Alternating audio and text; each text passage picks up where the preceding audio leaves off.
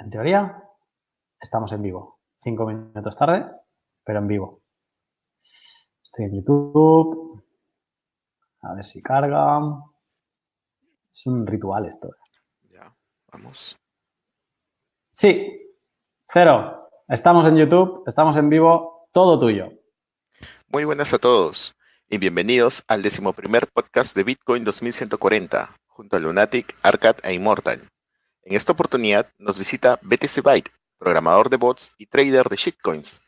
Bueno, sin más que agregar, comenzamos. Noticias. Economía. ¿Estados Unidos está viviendo en una burbuja con los días contados? El jefe de la Reserva Federal de los Estados Unidos, Jerome Powell, señaló ante el Congreso que la deuda nacional está creciendo cada vez más rápido que el PBI, Actualmente la deuda se encuentra en más de 23 billones de dólares en español.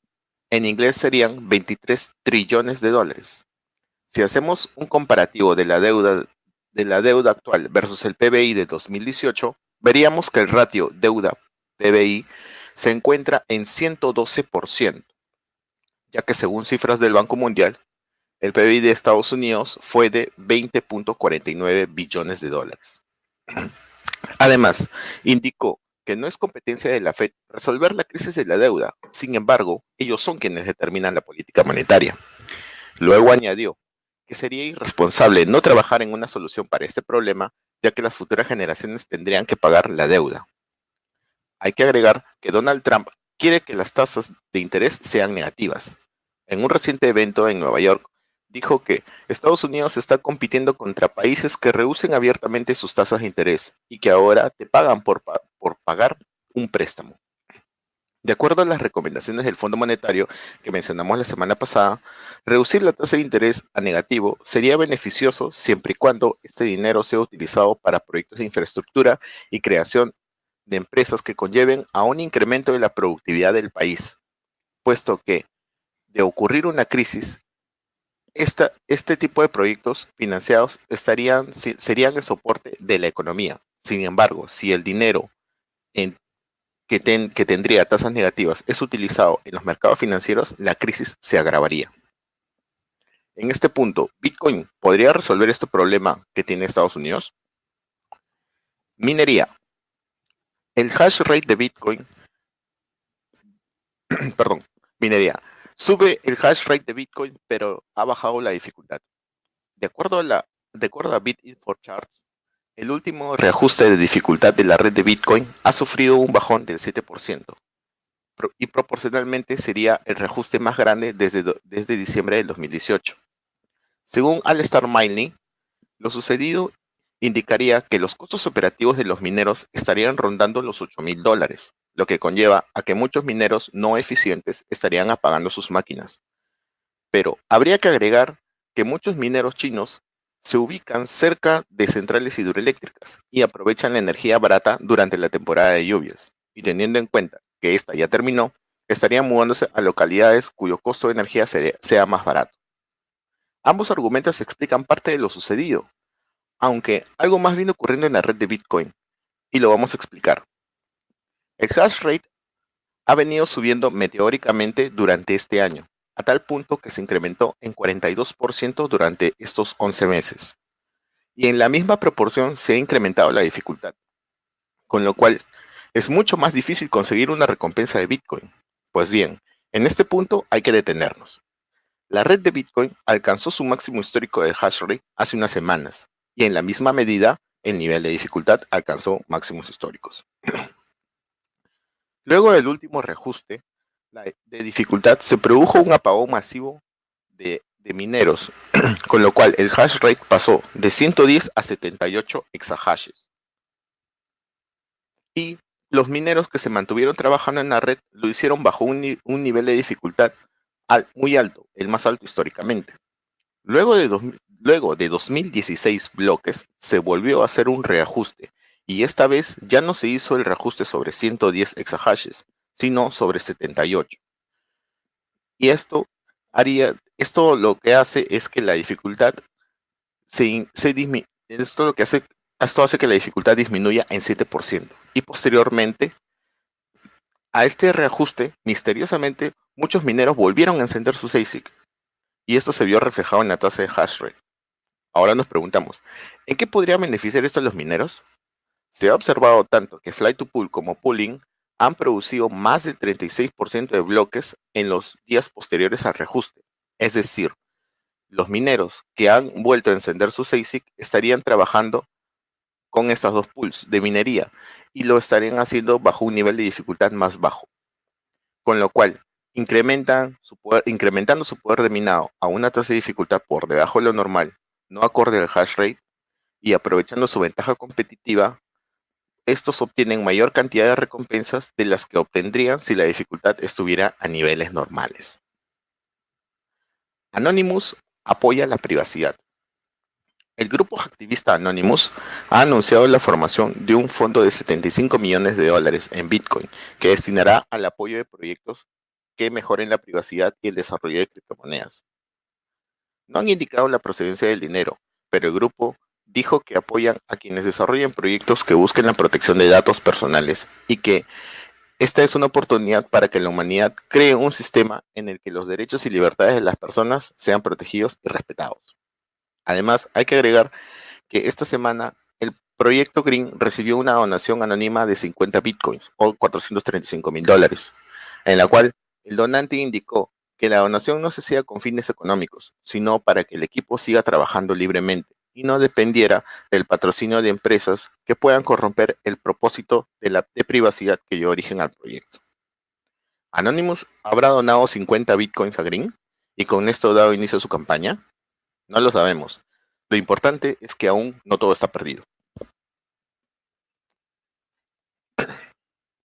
Chicos,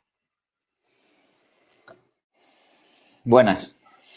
Buenas noches. Buenas noches. Eh, con respecto a la última noticia, eh, me acuerdo un vídeo que vi de Andreas, Antonio Paulos, que decía que los, los desarrolladores iban, a invertir el tiempo en aquello que, se necesitase.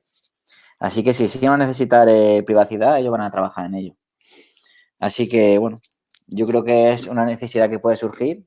Eh, lo que no sé es si podría ser opcional o para todos, pero algo tiene, algo, algo se va a hacer.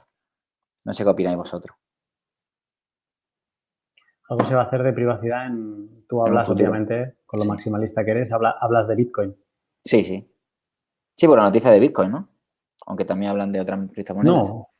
¿No? Bueno, hab- hablan de Green y, y del- de lo importante que es la privacidad, ¿no? Cero. sí, la noticia va dirigida a, a proyectos que eh, promo- promo- promuevan la privacidad y la mejoren, ¿no? Uno de ellos es Bitcoin, otro es Green, Monero también. Y pues Litecoin también, tengo entendido que está haciendo pruebas con Mimblewimble. Ujú. Sí, eh, es que eso iba a decir yo ahora, que Bitcoin que promueva la privacidad, de momento le falta, le falta bastante y como Arcad nos viene contando, lo fácil es no ser privado con Bitcoin. Y, y bueno, eh, Ah, A veremos, a ver, hoy he estado escuchando. ¿Sí? Dime. que, digo que a día de hoy lo tenemos que poner nosotros, esa privacidad. La responsabilidad de cada uno. Sí. Sí, a, a día de hoy tenemos que estar, es una privacidad mm, reactiva, activa, no sé cómo llamarlo, que tenemos que estar haciendo constantemente para no, para no mos- mostrarnos. Pero hoy, por ejemplo, estaba eh, leyendo y escuchando varios, eh, varias cosas sobre Taproot, que también se la vende como una mejora en la privacidad y en cierta manera sí, en cierta manera te mejora aspectos de la privacidad, pero seguimos estando lejos de, de poder estar tranquilos dentro de Bitcoin sin un conocimiento avanzado. Sea, Taproot lo que te va a aportar privacidad es que en operaciones complejas, eh, básicamente mm, te va a parecer que, que estás haciendo operaciones sencillas, de, o sea, en multifirmas y todo esto, pues no, te, no vas a detectar que ahí hay una operación multifirma, sino que va a parecer eh, que sea una transacción normal entre, entre dos personas. Y luego eh, te va a esconder, bueno, partes más complejas de dentro del, script eh, con los Merkleized trees de, del must, que se llama, que te pueden esconder partes del script y no tienes que estar, digamos que no tienes que, dicho fácil, no tienes que estar exponiendo todas las condiciones que has incluido dentro del script, que ahora mismo sí que lo haces una vez mueves esas monedas. está bien, o sea, es un avance, pero seguimos estando lejos, yo creo, de, hacerlo fácil para cualquier persona que utilice, que utilice Bitcoin. Yo creo que a día de hoy, si cualquier persona que utilice Green está utilizando una moneda privada o cualquier persona que utilice Monero está utilizando una, moneda que es eh, privada, ¿no? anónima, ¿no? no sé cómo llamarlo, pero que mantiene tu privacidad. Eh, con Bitcoin no, con Bitcoin estamos lejos. O sea que de esta noticia yo entiendo que hace falta para que algún día en, Bitcoin haya alguna capa que, nos permita pues, ser más anónimos. Y como dice Andreas, creo que debería ser el último esfuerzo para introducirlo en capa 1, o sea, en, layer de Bitcoin, sin tenernos que ir, sin, la privacidad no puede estar en capa 2. La privacidad tiene que estar en capa 1. Totalmente. Totalmente de acuerdo. Y lo de Litecoin, ¿no? O sea, está Está, bueno, es el, el, ¿cómo diríamos? El, muñeco de pruebas de Bitcoin que está probando Mimble Wimble. La testnet. claro. Están probando, así que podría ser que en capa 1 terminara adoptándose el protocolo.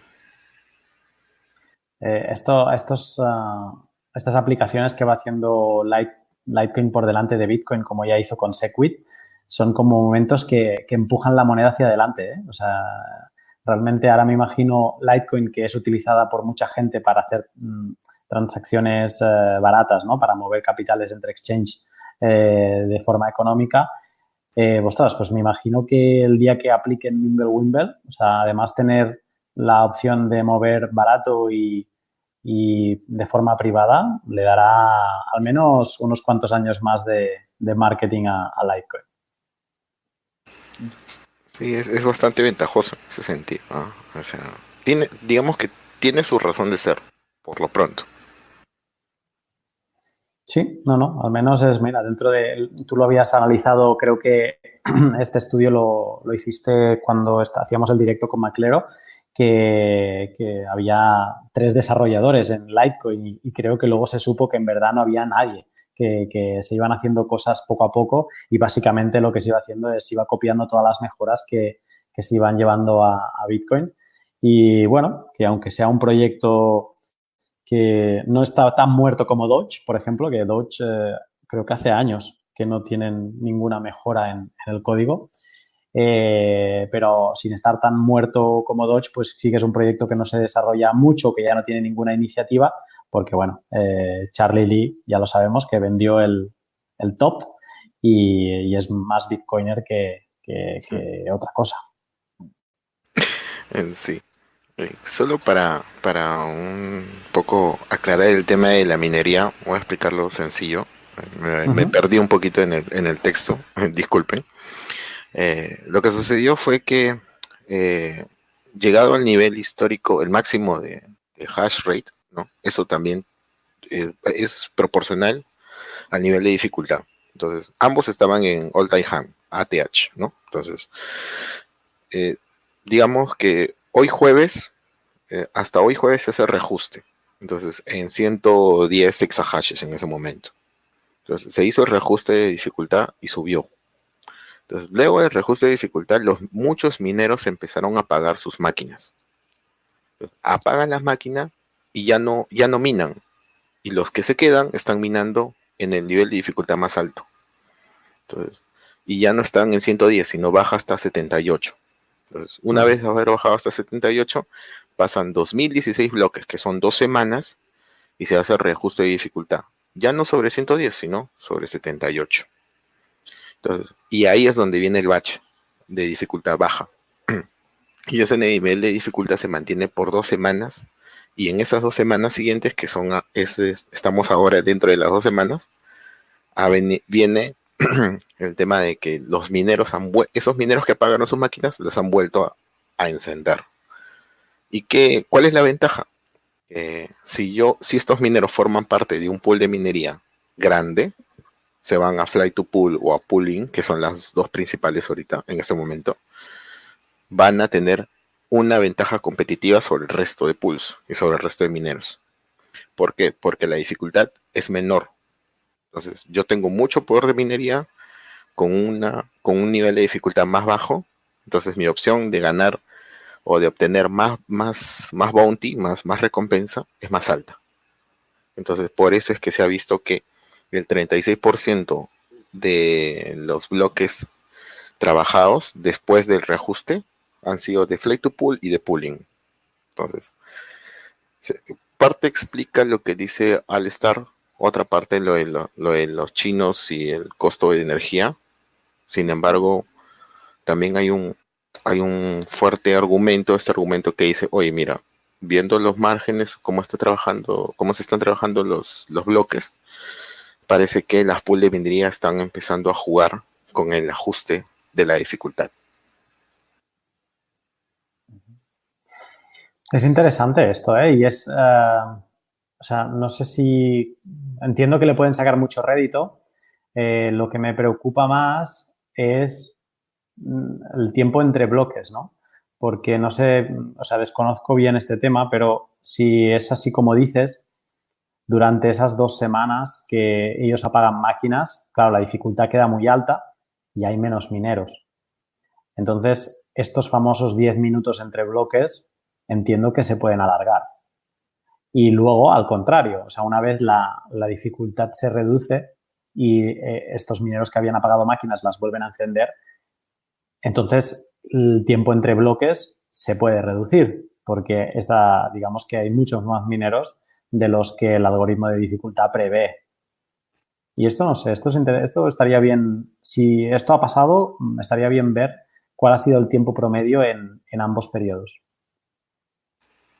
Mm, se, puede sacar, eh, no, me he detenido a hacer esa, esa investigación, pero sí, sí, sí, sí se puede, se puede postear, ¿no? De post, post podcast, se puede hacer un posteo de, de cómo van los tiempos en la, en la mempool, ¿no? Mm. Yo lo que entiendo que no, o sea, tiene, eh, debe ser una jugada un poco riesgosa, porque mm, si se queda el 80% de los mineros minando, ¿no? Y hay un 20% que desactiva, esos, ese 20% durante esas dos semanas dejan de minar Bitcoin, aunque sea poco, pero dejan de minarlo. Mientras que el 80% o el 70% que se queda no deja de minar Bitcoin. En esas dos semanas de alta dificultad, pues minan quizá menos, eh, pero luego cuando la dificultad baja, esos mineros, ese 70% siguen minando, o sea, siguen acumulando. Y ese 20% o 30% que ha desactivado, ha de recuperar lo que ha dejado de minar con lo, con lo que pueda minar de más una vez encienda las máquinas. O sea que creo que es de esos casos en que la manera en cómo está construida Bitcoin favorece hacer las cosas bien. O sea, favorece a no ser mm, pícaro y apagar la máquina. O sea que, no lo sé, es, una suposición. Yo, quería comentar algo de esto. Em, el otro día vi en, Twitter eh, un, un tweet de Plan B, que es la persona que ha desarrollado el concepto de Stock to Flow, que fue introducido por Sefdin Amus y él eh, relacionaba los, puntos de ajuste de siete puntos diferentes en la, gráfica de los últimos años.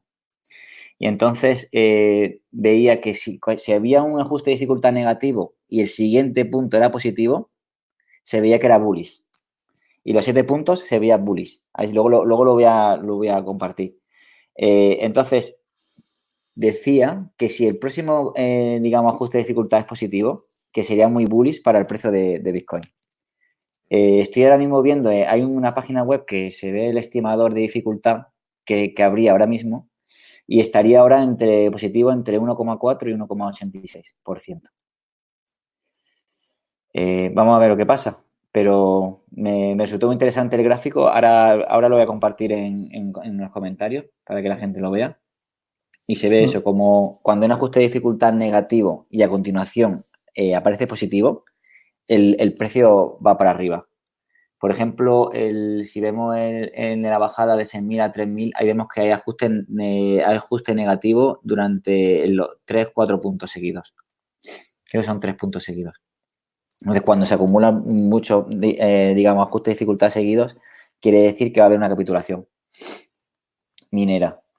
Eh, pero si ahora mismo, que yo creo que va a haber un ajuste de dificultad positivo, aunque me puedo equivocar, eh, sería muy positivo para, para el precio. Ahora lo compartiré. se- visualmente se ve mucho mejor.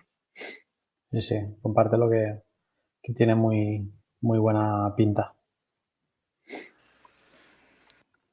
A ver, sí, no sé si, si perdón, eh, no sé si en este caso, eh, Parece Eh, que estás friendo huevos o estás en una obra construyendo algo. desgraciadamente hay una, hay una hora cerca. Ah, bueno, bueno, entonces vale. El caso Pero bueno. positivo.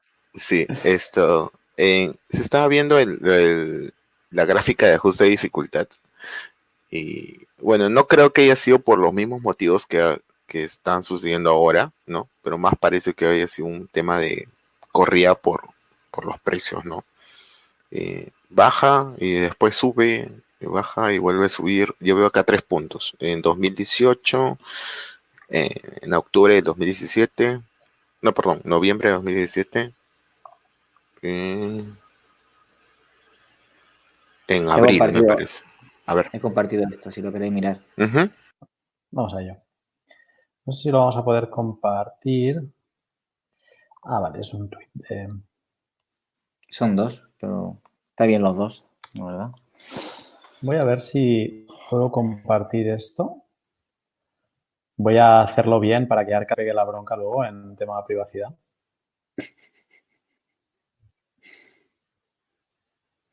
A ver si carga. Vale, a ver, voy a intentarlo.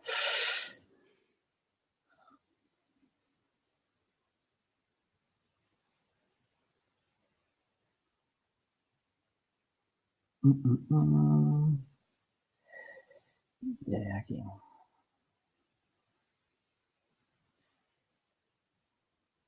A ver. ¿Veis? no veis nada. Porque la... Sí, ¿veis la pantalla ahora? Sí. Vale. Si lo quieres explicar ahora, Bueno, eh, es que si no sé, ¿puedo hacerlo más grande? no sé yo, ¿eh? A ver, espera.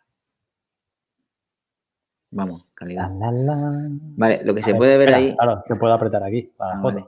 que si hay un punto azul que es en un ajuste de dificultad negativo, si hay solamente uno y luego viene a continuación eh, ajustes de dificultad positivos, se puede ver como el precio va hacia arriba, ¿vale? En el caso de los 6.000 a los 3.000, hay varios puntos juntos abajo, si lo veis. Vienen juntos. Esto de aquí, Sí. esto. Eso quiere decir que hay capitulación minera y que, y que baja el precio. Pero si nos enfocamos solamente en los puntos individuales, en los azules, siempre ha habido una subida de precio. Aunque en el 2015, bueno, subió un poco para bajar luego, se quedó así. Pero lo demás ha sido positivo. Vale, disculpa que quizás soy el que no, el que no lo acabo de entender, pero los puntos azules es capitulación. No, los puntos azules es un, es de un cambio de dificultad, o sea, cada punto es un cambio de dificultad eh, y el azul eh, es negativo, ¿vale? Entonces pone aquí el último eh, ajuste de dificultad de menos 7%, como el que vemos, lo podemos ver ahora, el punto- último punto. Y el, el- el cuadro lo enseña en cinco situaciones anteriores, en 2013, 2016, 2017, durante un bull market, y en 2015, Vale. 2018, des- eh, después de una TH, marcando el bottom eh, del mercado bajista. Sí. En Dice, teoría con, con, espera, perdona que te corte, eh, con Immortal el otro día dijimos que podíamos estar en una zona por aquí. ¿Veis mi cursor o no? ¿O solo lo veo sí, yo? sí, sí. Vale. Eh, pues, bueno, vemos que en este fractal, con lo que decíamos con Immortal, no tendríamos paralelismo, pero estaríamos en, un- en una situación como aquí o como aquí. Puedes también, si quieres, abrir el siguiente, que es parecido. A ver, que lo busco. Vale.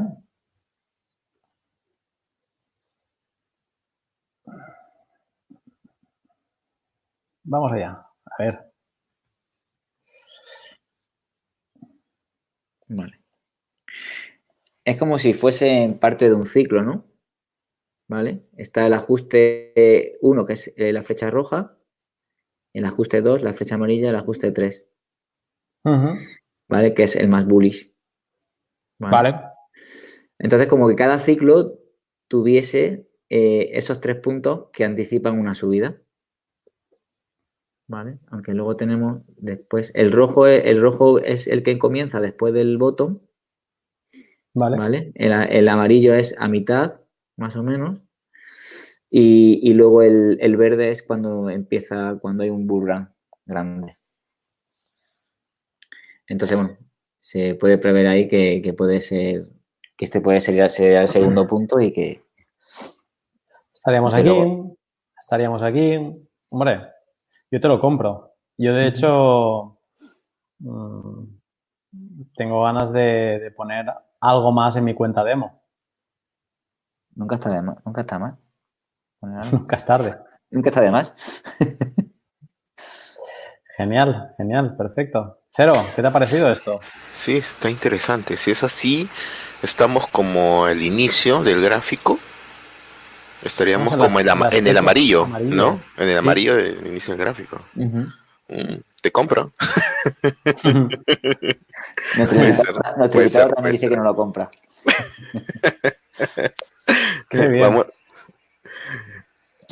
Genial. Pues uh, perfecto. Pues yo creo que después de haber comentado esto, eh, tenemos sección de Arcad y tenemos invitado muy interesante, muy interesante. Yo, eh, Arcad eh, Cero, si os parece, saludamos al invitado y, y, y ponemos que Arcad no, nos cuente eh, su consejo de privacidad de, de, esta semana, pero al menos tenemos al invitado con nosotros. Va, perfecto. Perfecto. Byte. Hola. ¿Nos escuchas? Hola. ¿Se oye? Sí, yo no, sí. sí. ¿Y tú nos okay. oyes a nosotros? Sí, perfecto. ¿Qué tal, BTC Byte? ¿Cómo estás? Todo bien, aquí. De invitado, a ver qué tal. Qué bien que te hayas dado una buena vuelta por acá. Sí. Mucho gusto, muchas, muchas gracias. A vosotros por invitarme. Bueno, prepárate que no mordemos, ya, ya lo sabes, que, que aquí somos buena gente y tal. Y, y, te vamos a tratar bien y vamos a hablar de, de shitcoins. ¿Hay algún problema en hablar de shitcoins o no? No, ninguno, ninguno. vale, perfecto. Pues nada, con esta intro eh, te invito a que te unas eh, a la sección de Arcad que nos va a dar unos, unos consejos de, de, privacidad. ¿Hoy, ¿Hoy de qué nos vas a hablar, Arcad? Hoy de las etiquetas eh, para uchos. Explica, explica bien, bien lo que nos has dicho a nosotros hoy por privado. A ver, bueno, yo haría una pregunta. Mm, ¿Quién de aquí no etiqueta los huchos que tiene en su cartera? Mm. Y yo lo, lo, pregunto a vosotros. Yo, Te diría yo. ¿Tú, ¿Tú, no, las etiquet no los etiquetas? No. Yo tampoco. Yo te diría que 50-50. Uh -huh. Yo voy a poner un ejemplo. ¿No? Imagina, imag, imaginaos que tengo una cartera y entonces eh, compro en Bitstamp con mi DNI y lo mando. Tengo un ucho, lo dejo ahí. Y luego compro por Ticketbit anónimo y mando ese ucho a, la misma, a otra, eh, otro ucho a la misma cartera. Y así voy, digamos, eh, voy almacenando mi cartera. Pero si yo estoy acumulando uchos y no tengo ninguna etiqueta, ¿cómo voy a saber yo de dónde venía cada, cada envío? ¿Cómo luego voy a mandar ese ucho a, vender? Si era ese ucho de Bitstamp o era ese ucho de Ticketbit o este ucho lo puedo usar para privacidad o este lo puedo usar para vender. Entonces, es muy importante esto porque si no sabes la procedencia de lo que has comprado, eh, luego qué vas a hacer para gastar. Eh, entonces, una cosa muy importante porque hay gente que, bueno, que lo tiene en Trezor Web o lo tiene en Ledger y lo manda allí y ahí en ese momento, ahí no lo sabes, porque no puedes elegir el ucho de cuál gastar. Eso ya lo hemos estado hablando estos días. Uh -huh. eh, pero si tienes una cartera como Wasabi o Electrum o cualquiera de ellas que te permite elegir los uchos de los que igual gastar, entonces si, si no lo etiquetas, si, al final pierdes. Además, tú mismo me decías hoy, tengo algunos que no sé ni, ni la procedencia o tengo que pensar uh -huh. mucho. En Ledger sí que puedes, de hecho. Puedes crear como distintas carteras. Sí, eh, puedes, puedes crear difer- diferentes cuentas, pero ajá, son diferentes carteras. Yo estoy hablando dentro Claro. de la cartera que tiene diferentes uchos, ujú, ¿sabes? Mm. Pero como no se ve en Ledger, tú ves que tiene a lo mejor, pues tienes eh, 0,5 Bitcoin, a lo mejor tienes 8 uchos que suman 0,5. Pero no, no, ahí no puedes elegir nada. No puedes elegir de cuál gastar. Solo gastas y no, y lo, cuando lo gastas, lo gastas pues, según lo que te diga el software. Ah, vale, vale, claro. Yo lo Claro. que sí que he llegado a hacer es de crear, digamos, cada cuenta para cada transacción. Es un poco jaleo, la verdad, pero ha habido veces que sí que he tenido que administrarlo, pero no lo hago como algo normal. Por eso te he dicho que creo que no lo hago como práctica. Claro, eso sería un jaleo porque si a lo mejor eh, haces di- di- 18 cuentas o, o 20 cuentas, luego tienes que saber el, derivation path para la hora de recuperarlas. Imagínate que quisiera recuperar cada una de esas cuentas en Electrum. A lo mejor en cada, tienes, ¿sabes? Tienes que elegir el deriva- derivation path para elegir la cartera. Entonces, lo que quiero llegar es, si ya estás en una cartera en la que, en la que puedes seleccionar los uchos cuáles gastar, eh, sería muy recomendable etiquetarlo. Porque por lo menos a la hora del futuro, a la hora de gastarlo. No sé, imagínate que a lo mejor te equivocas y compraste un, eh, un, eh, un ticket, un ticket bit, lo, lo, lo mandaste a tu cartera y luego te equivocas y se lo mandas a, a Bitstamp. Pues ya sabes que se ha perdido tu privacidad y además eh, eh, tanto Vistan como fu- en futuro el Estado puede saber que es, es tuyo. Entonces es muy importante esto. Y no solamente etiquetar, porque hay gente que también que etiqueta y lleva un registro y todo eso. Pero, ¿y si tu ordenador eh, se rompe? Eso no, tu etiqueta no la va a recuperar cuando, cuando recuperes tu, tu cartera con, con tu semilla. Mm, Esto, Eso no va es la, pasar. la pregunta Hostia, que, nos has hecho. Entonces, Sí. e- e- es una cosa tan sencilla que estaba pensando hoy, vamos a hablar de- sobre los XPAP, pero digo, pero esto es súper sencillo, que nadie lo hace y que tiene una importancia capital. Entonces, Claro. si a mí se me, se, me, se me borra el ordenador, a mí se me borran las etiquetas, por mucho que lo recupere luego con mi semilla. Entonces, es recomendable hacer un backup. Se puede, coges un USB, accedes a la carpeta de, de, de- de Electrum, a la carpeta de, de Wasabi o a la que sea, copias, los, copias los, la- las carteras y lo pasas en un USB o, o un ordenador offline o lo que quieras, o en varias copias. ¿Se entiende esto que estoy diciendo? Sí, 100%. Sí, sí. eh, una consulta, Arcad. Eh, si yo fuera un negocio, un comercio, eh, ¿cómo podría etiquetarlo? ¿O cómo podría saber? ¿Hay alguna forma de poder saber de dónde está proviniendo los, los- las entradas a mi cartera? Hombre, con, con BTC Pay Server eh, tiene un sistema de invoice, creo. Entonces lo puede asociar fácilmente. Ah, Y de ese modo lo puedo etiquetar. Luego lo puede etiquetar, sí. Ah, perfecto. Entonces, sí, es, no solamente es hacer etiquetas y luego guardarlas y hacer, digamos, un backup del ordenador, pero también un backup de continuo del USB si está mandando diferentes uchos, porque a lo mejor yo hago una, una, una copia de seguridad ahora y luego tengo en un futuro 20 uchos más, pues ahí tengo que hacer otra copia. Es decir, una copia que, que tenga que ser periódica de mi USB. O sea, tienes que estar, casi que tienes que, que tener un protocolo eh, Claro. semanal, como quien dice. O Sema- cada- Bueno, depende de tu movimiento. Cada transacción tener el protocolo y ya está. Bueno, ese es un poco lío, pero si se pasa uno, dos, tres, una, dos, tres, te das cuenta, sabes más o menos de qué es. Pero cada cierto tiempo, si, si lo ven que se, que se pudiese hacer. Eso ya depende de cada uno. Y no sé, si me está pasando algo importante. Ah, cada cartera, porque muchas veces tenemos el wallet y lo tenemos, tenemos diferentes cuentas, como decía eh, BTC Byte. Eh, sería recomendable que cada una de esas, de esas carteras se pusiese como título el que se quisiera, pero se pusiese abajo el derivation path para saber cuál es, para, para ahora, a la hora de, de recuperarlo. ¿Se entiende? Sí. Sí, sí lo entendí. ¿Cuántos derivation paths hay? Eh, cuentas, puedes hacer millones de cuentas. O sea, en Trezor Web tú puedes hacer hasta 10, pero realmente con Electrum puedes hacer lo que quieras. Pero entonces, aunque tengas las semillas, si no tienes el derivation path, mm, no tienes nada. Eh, estaría bien tenerlo, porque a lo mejor luego vas a tener un poco de lío a la hora de recuperarlas. Y, y luego también tienes que ver el...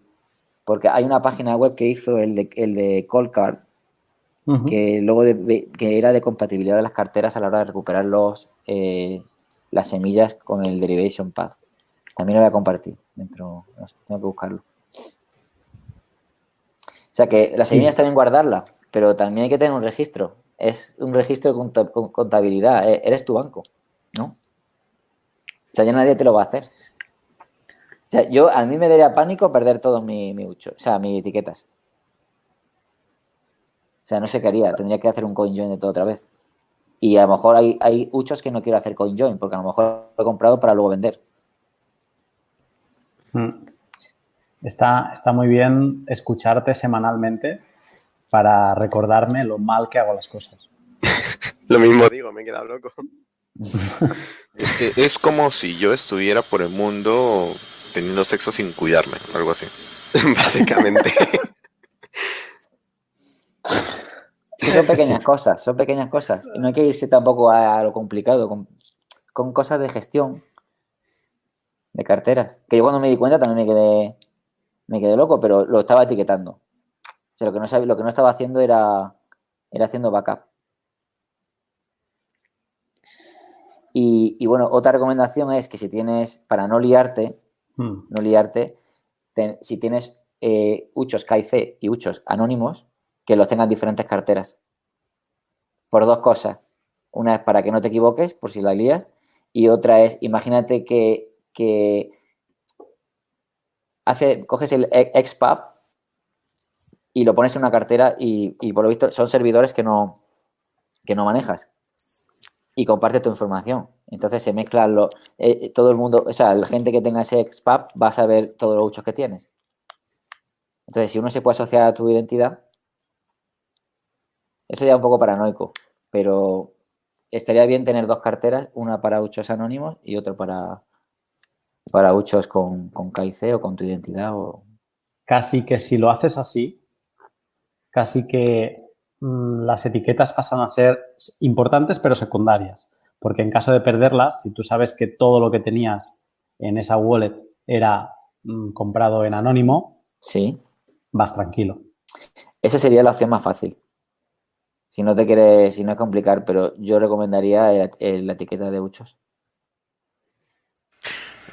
Poco para continuar con el tema, eh, estaba, estoy leyendo una noticia de- sobre el monedero que ha creado, el hardware wallet que creó Bobby Lee.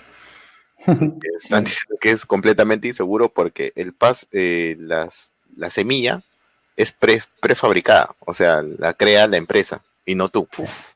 Y tiene una pegatina, tiene una pegatina que tapa Sí. la clave privada. Es de locos. Madre mía. Y además sale en fotos con el de Litecoin. Ajá. No puedo creerlo, es alucinante, de verdad. Y esto en. Kickstarter ha tenido bastante acogida.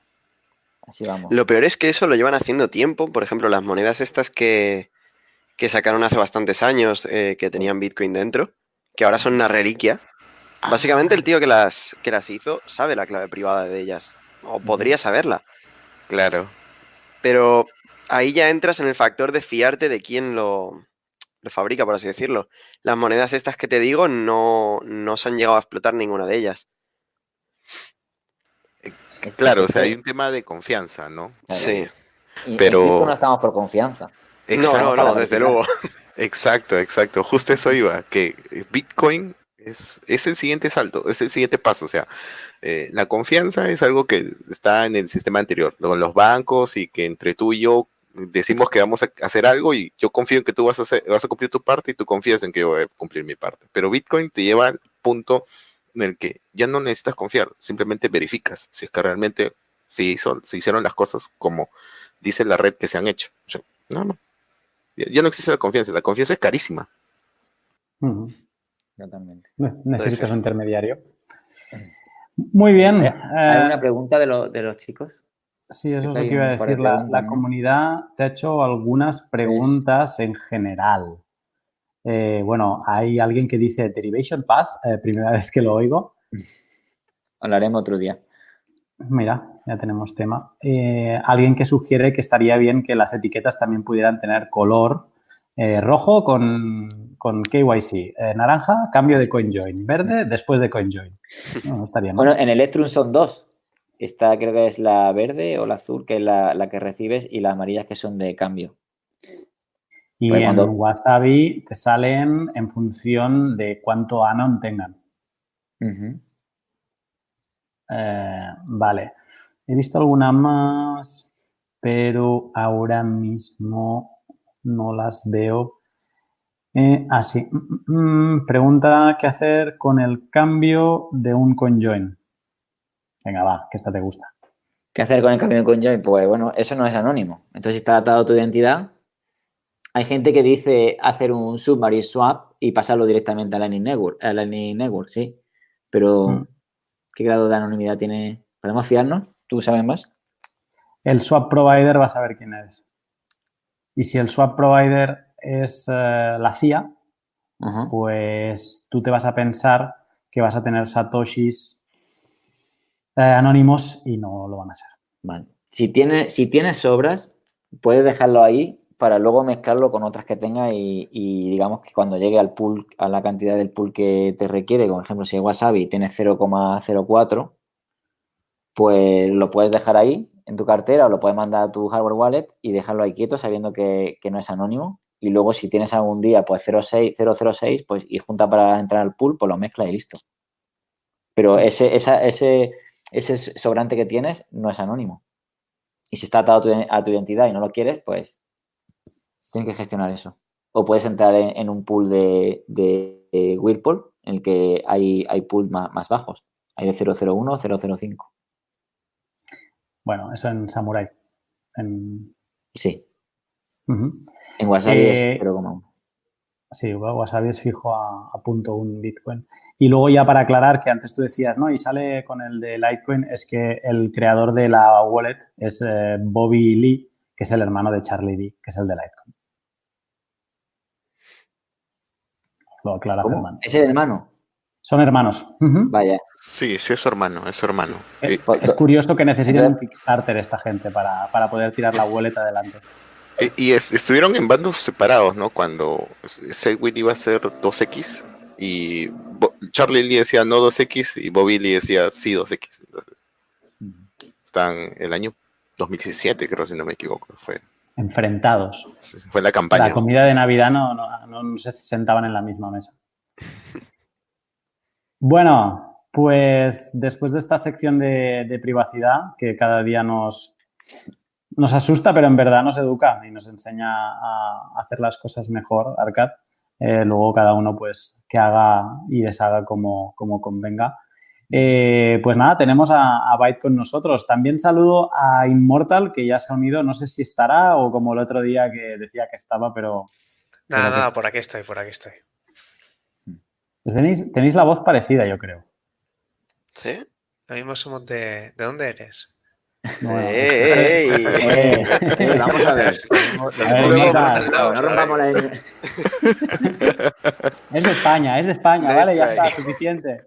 Yo digo que vivimos al lado, a dos calles, ya verás. Me lo puedo creer, ¿eh? Te sorprenderías de lo que me he encontrado por algún grupo de Telegram. Wow, o sea, y... tengo curiosidad. Tío, pues imagínate que te vas a fumar una cachimba y pasan, yo qué sé, una semana y te encuentras a, a, una persona que está fumando una cachimba en el mismo sitio, en un chat público de, de una moneda. Sí, ¿no? Te lo juro. Wow. pues el mundo es muy pequeño, así que me lo creo. Lo he dicho. ¿Y, y esa persona era, era, española, al menos? No? Eh, ni idea, no tengo ni idea. Bueno, qué cosas. bueno, Byte. uh, Byte, bienvenido y gracias por haberte unido de, de, esta forma express. Hace varios días que te intento pescar a ver si te, si te unes a, a, nuestro, a nuestra locura semanal. Y bueno, en esta te, te he convencido. Eh, sé que tenías ahí un tema de gestión con, con de, de, la cena, al final la hemos conseguido. Y, y te agradezco que, que, te hayas unido. Y te quería preguntar, porque puede ser que haya gente que no, que no te conozca, eh, un poco si podrías, nada, de forma rápida explicar cómo caíste tú en, en este mundo, cómo llegaste. Pues eh, digamos que yo entré siendo un chaval. eh, la primera vez que compré Bitcoin fue con 16 años, pero ya lo conocía de antes. Entré pues por lo típico de, oh, hay un Internet profundo en el que se pueden comprar drogas. Y pues me metí a fisgar, como creo que casi todo el mundo entró, al menos en esa época. Y pues veías precios que vi Bitcoin que no valían nada.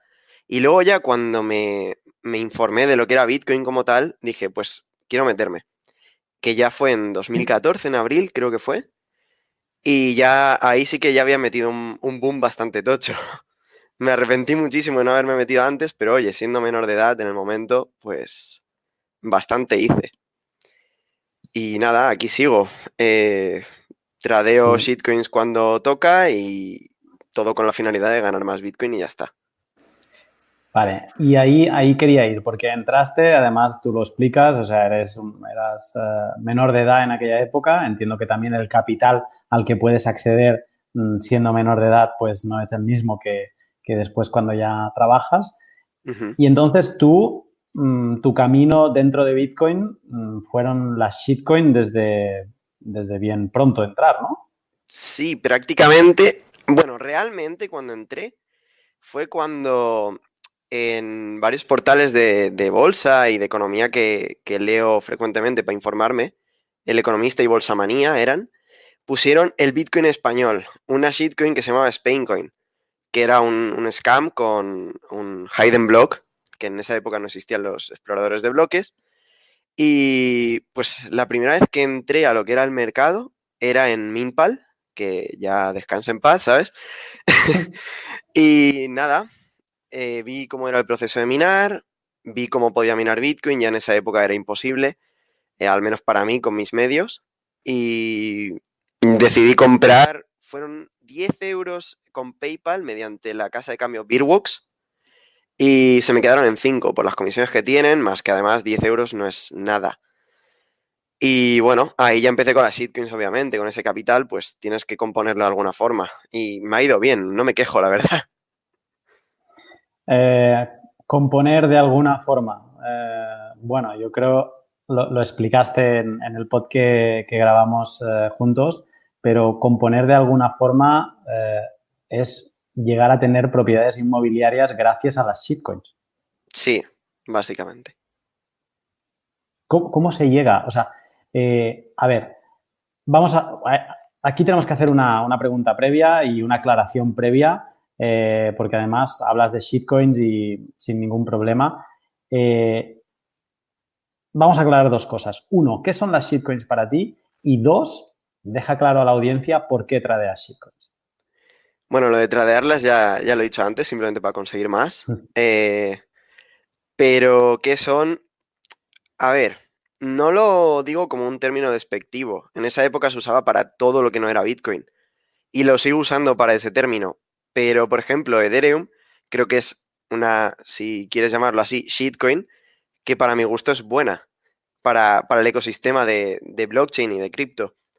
Eh, pero luego tienes, pues, otras shitcoins que son basura pura y dura, que tradeas en Bitrex o, bueno, en Cryptopia cuando existía, que son por mera especulación.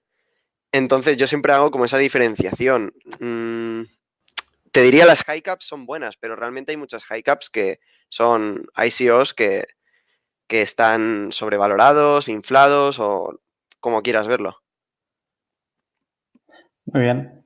Entonces, eh, para llegar a conseguir, digamos, un capital en España para tener una propiedad, pues es un, es un capital interesante, no es, no, es, no es, un pequeño capital. O sea, ¿cu ¿cuánto se tiene que llegar a componer? O sea, ¿cuántos por 10x, 2x, 50x se tienen que llegar no a lo hacer? sé, ni idea. O sea, no, no me sé ni el porcentaje. Sé que en... Bueno, no, no lo voy a decir, porque si no voy a No, decir claro. a qué capital llego, claro. Te iba a decir los porcentajes en cada bull run, que viene a ser el bull run de, de 2014 de las altcoins, y luego el, el de 2016-17, Ujú. que ese pues me hice el mismo retorno que en 2014, solo que encima con Bitcoin eh, subiendo. Cosa que en esa época no, yo entré en 600 dólares, creo que fue, y bajó hasta 160. Entonces mi capital en, en euros o en dólares se diluyó bastante. Sobre todo en, en euros, porque además en esa época cayó con, con la subida del dólar, la bajada del euro y tal, que se depreció un montonazo el euro contra el dólar. Que eso también influye. Em, chicos, ¿tenéis eh, preguntas para, para Byte? Yo tengo una pregunta para Bytes. Eh, cuando descubriste Bitcoin, ¿qué te gustó? ¿Qué fue lo que te atrajo de Bitcoin? Que el Estado no me puede meter mano, básicamente. Aunque ahora lo están intentando ah, con el KIC, con desanonimizar. Bueno, Arcad ya creo que es experto en esto. Pero básicamente, mm, digamos que tú tienes, y a no ser que te fuercen con una pistola a dar tus claves, nadie te lo puede quitar. Y una, una adicional pequeñita. ¿Alguna vez has tradeado en Jobit? No, en Jovit no. Una, Eh, una ciberbasura. Es no- no- no- demasiado, es demasiado hasta para mí. Bueno, yo sí he tradeado en Jobit en mis inicios y tradeé Putin Coin. ¿Ves? Esas son shitcoins, pero puras y duras que pues compras simplemente por, por los loles. Sí, de verdad que se, ga- se ganó bien. Bueno, sí, se, se gana bien, pero fue una sola vez y no más. y perdí A ver, todo. yo tengo cuenta en Jobit, pero creo que a lo mejor he vendido a lo mejor alguna. O, o sea, no lo considero como tradear, digamos. eh, no lo utilizo frecuentemente. De hecho, lo que más me llama la atención ahora de Jobit es el juego que tienen de los ponis. No sé si lo habéis visto. Sí, sí, lo he visto. Son carreras de ponis. Eso es lo que más me llama la atención. pero todo eso está, está armado. o sea, ya está, está armado para que pierdas tu dinero. Mm, No creas, ¿eh? Conozco gente que se ha ganado buenos bitcoins ahí en ese, jue- en ese jueguito.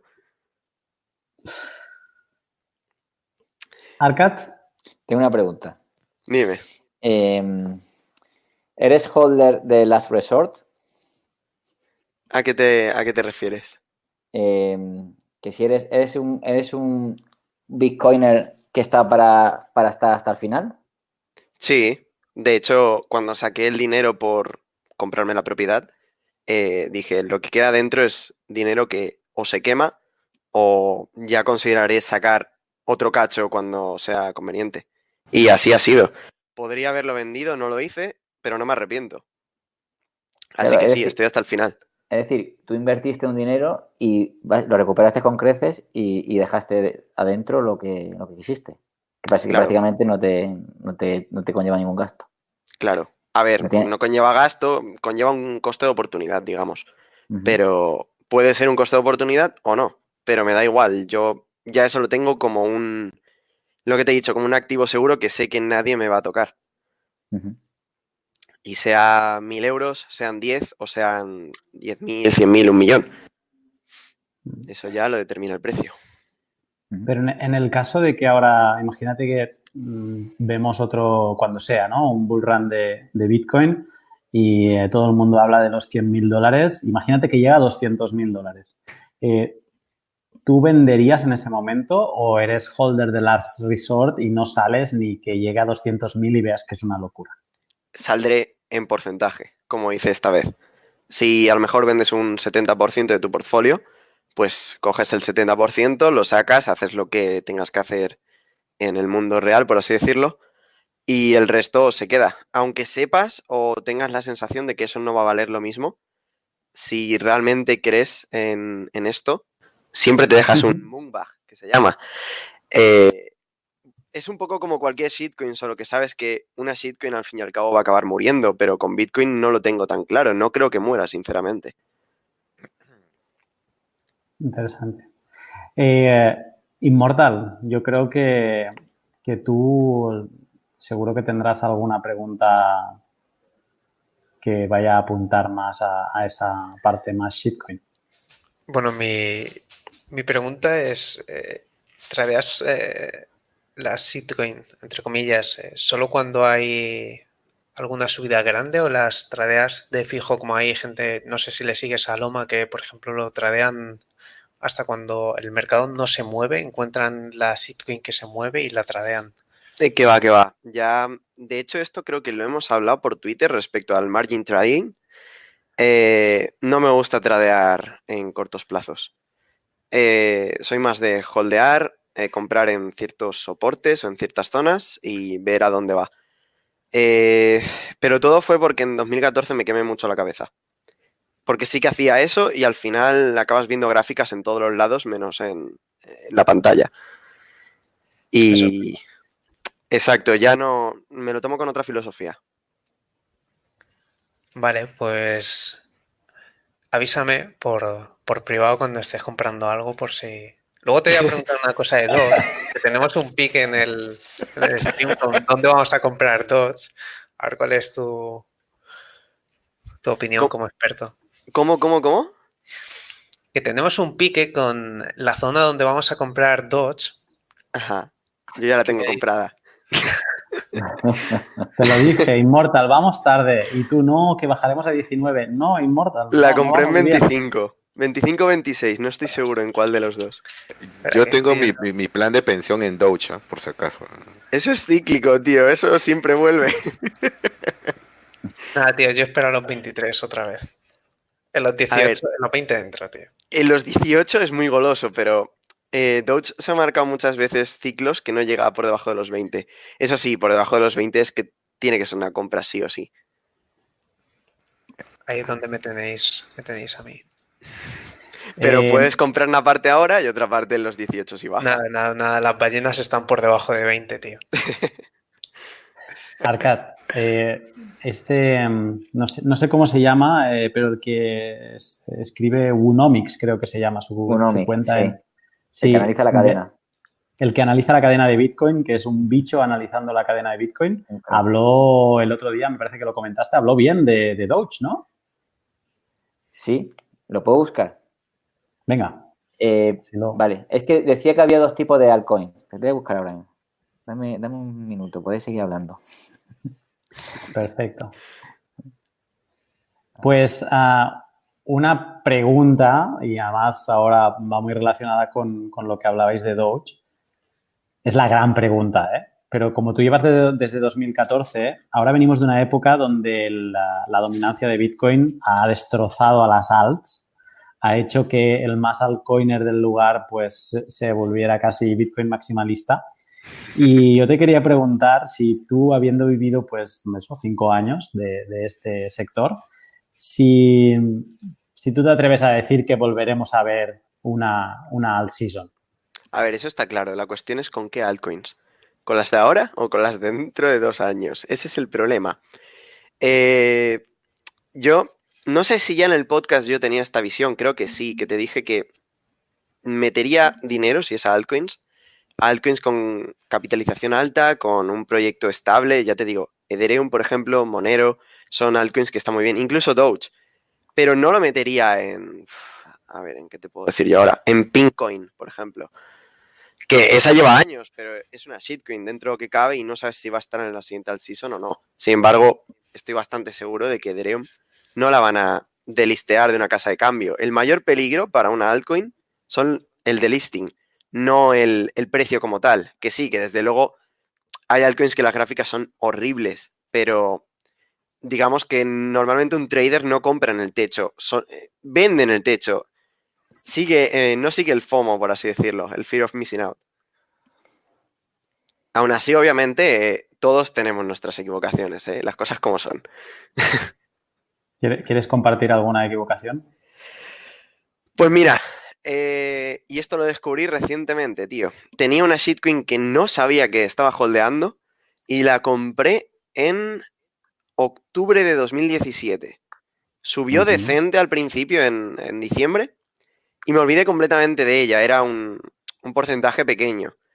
Era eh, IOP, Internet of People, se llama la, la moneda. Ok. Una shitcoin Sí. increíble, creo que ya ni existe. Y me di cuenta cuando valía 4 dólares. No te quiero decir cuánto invertí, pero valía 4 dólares. Y dije, coño, ¿por qué tengo esto en, en mi portfolio? ¿Por qué, por qué lo holdeo? Y nada, pues luego dices, tienes que seguir un, un mayor control y no, sabes, que me va muy bien holdeando y olvidándome, pero también es verdad que a veces ni te das cuenta de lo que tienes o dejas de tener. Eso para bien me ha pasado con Litecoin, por ejemplo, cuando. No sé si fue en el pump del halving o antes. No, fue en 2017 también. Eh, que miré el Ledger y tenía Litecoin y ni lo sabía también. Coges, lo vendes y pues como encontrar dinero en el sofá Claro, o en una chaqueta. o en una chaqueta. es que a mí en el sofá creo que nunca me he encontrado. No sé qué sofá tienes, pero. No, no, pero es la típica, es la típica. eh, Arcat, ¿has encontrado aquello? Sí, me, me la- estaba buscándolo aquí en inglés en Twitter y me la ha pasado cero en español. Mejor. Ah, muy bien. Eh, bueno, que decía que como que había di- diferentes tipos de altcoin, pero a nivel inversor se clasifican dos categorías, en degeneradoras y oscilantes.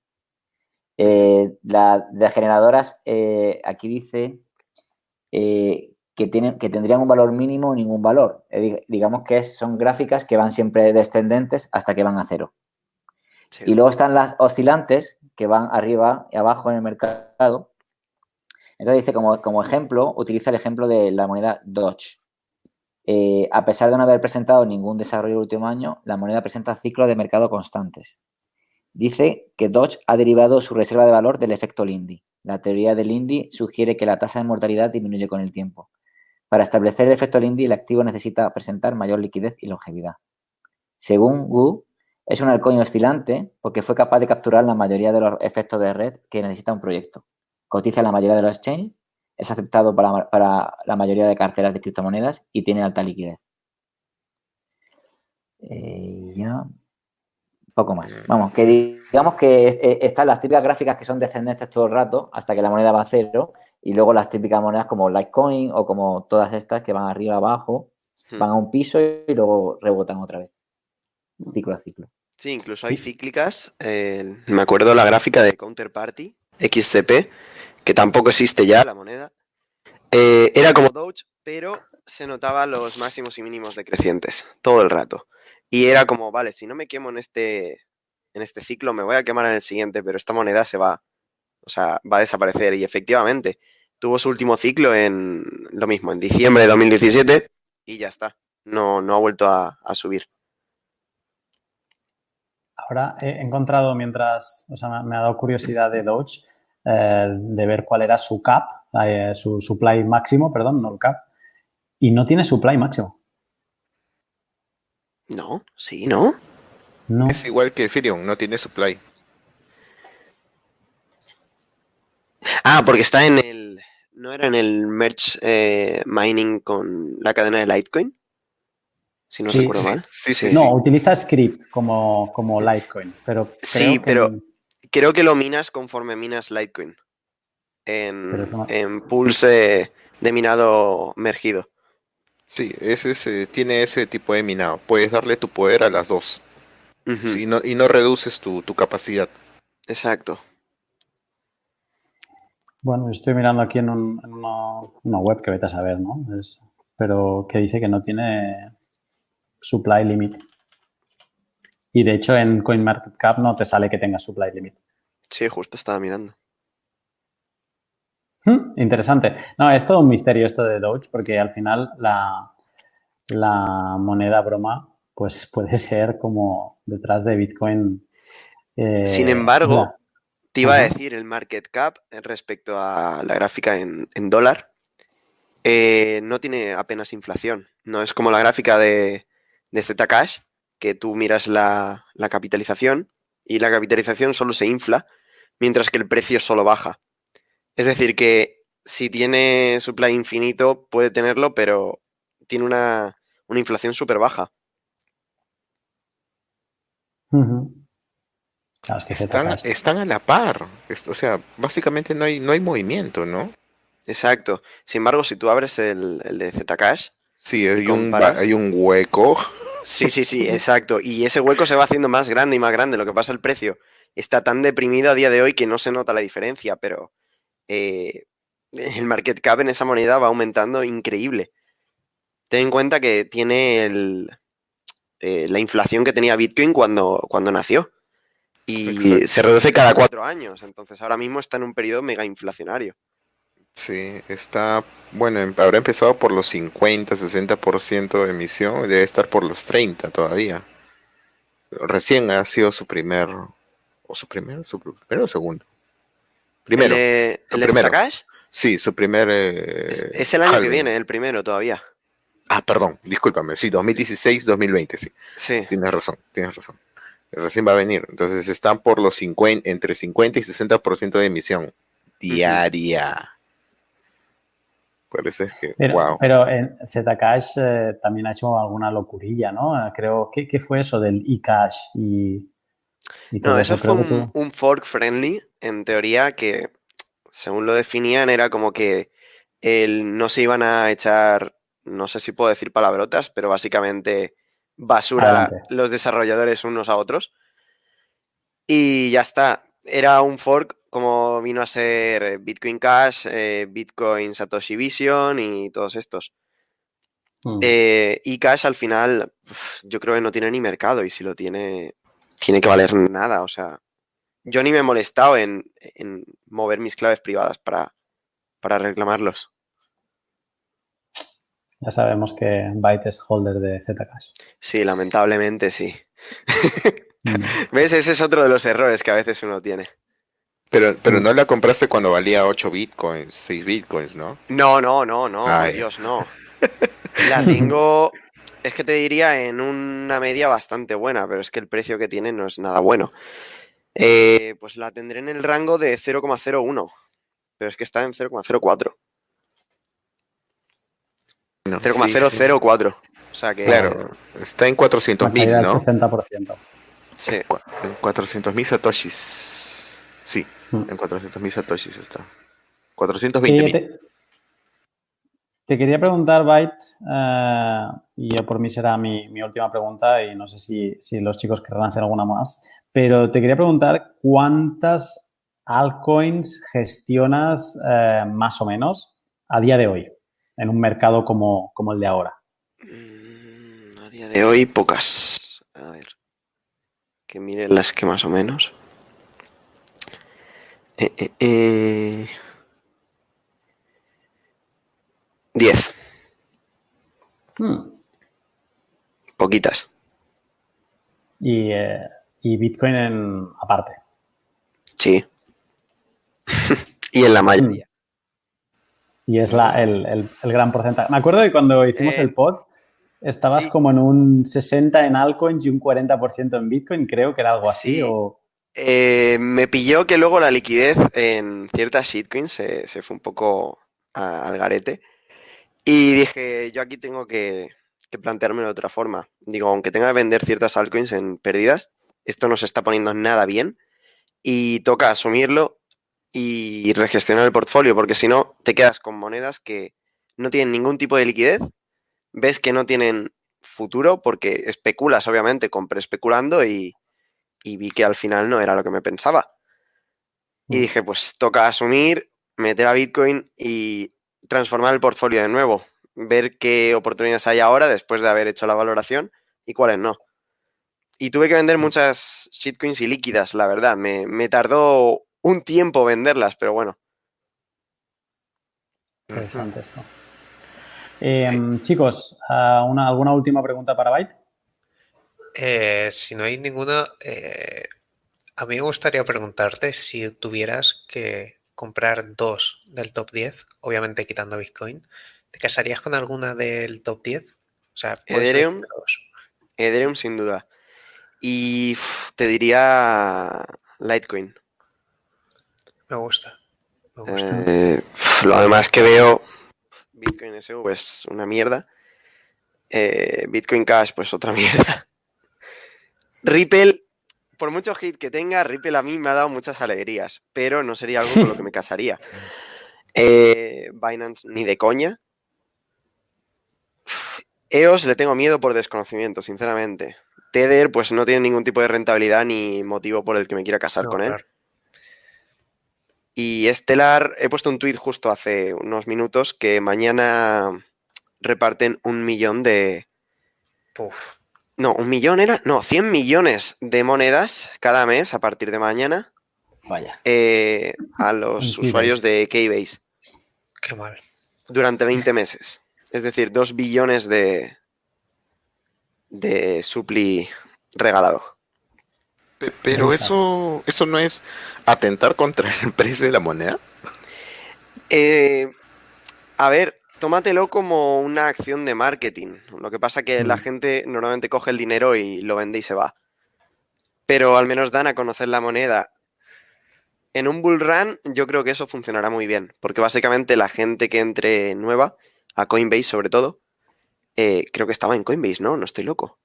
No. Ah, Stellar sí, está en Coinbase. Sí, está es en Coinbase.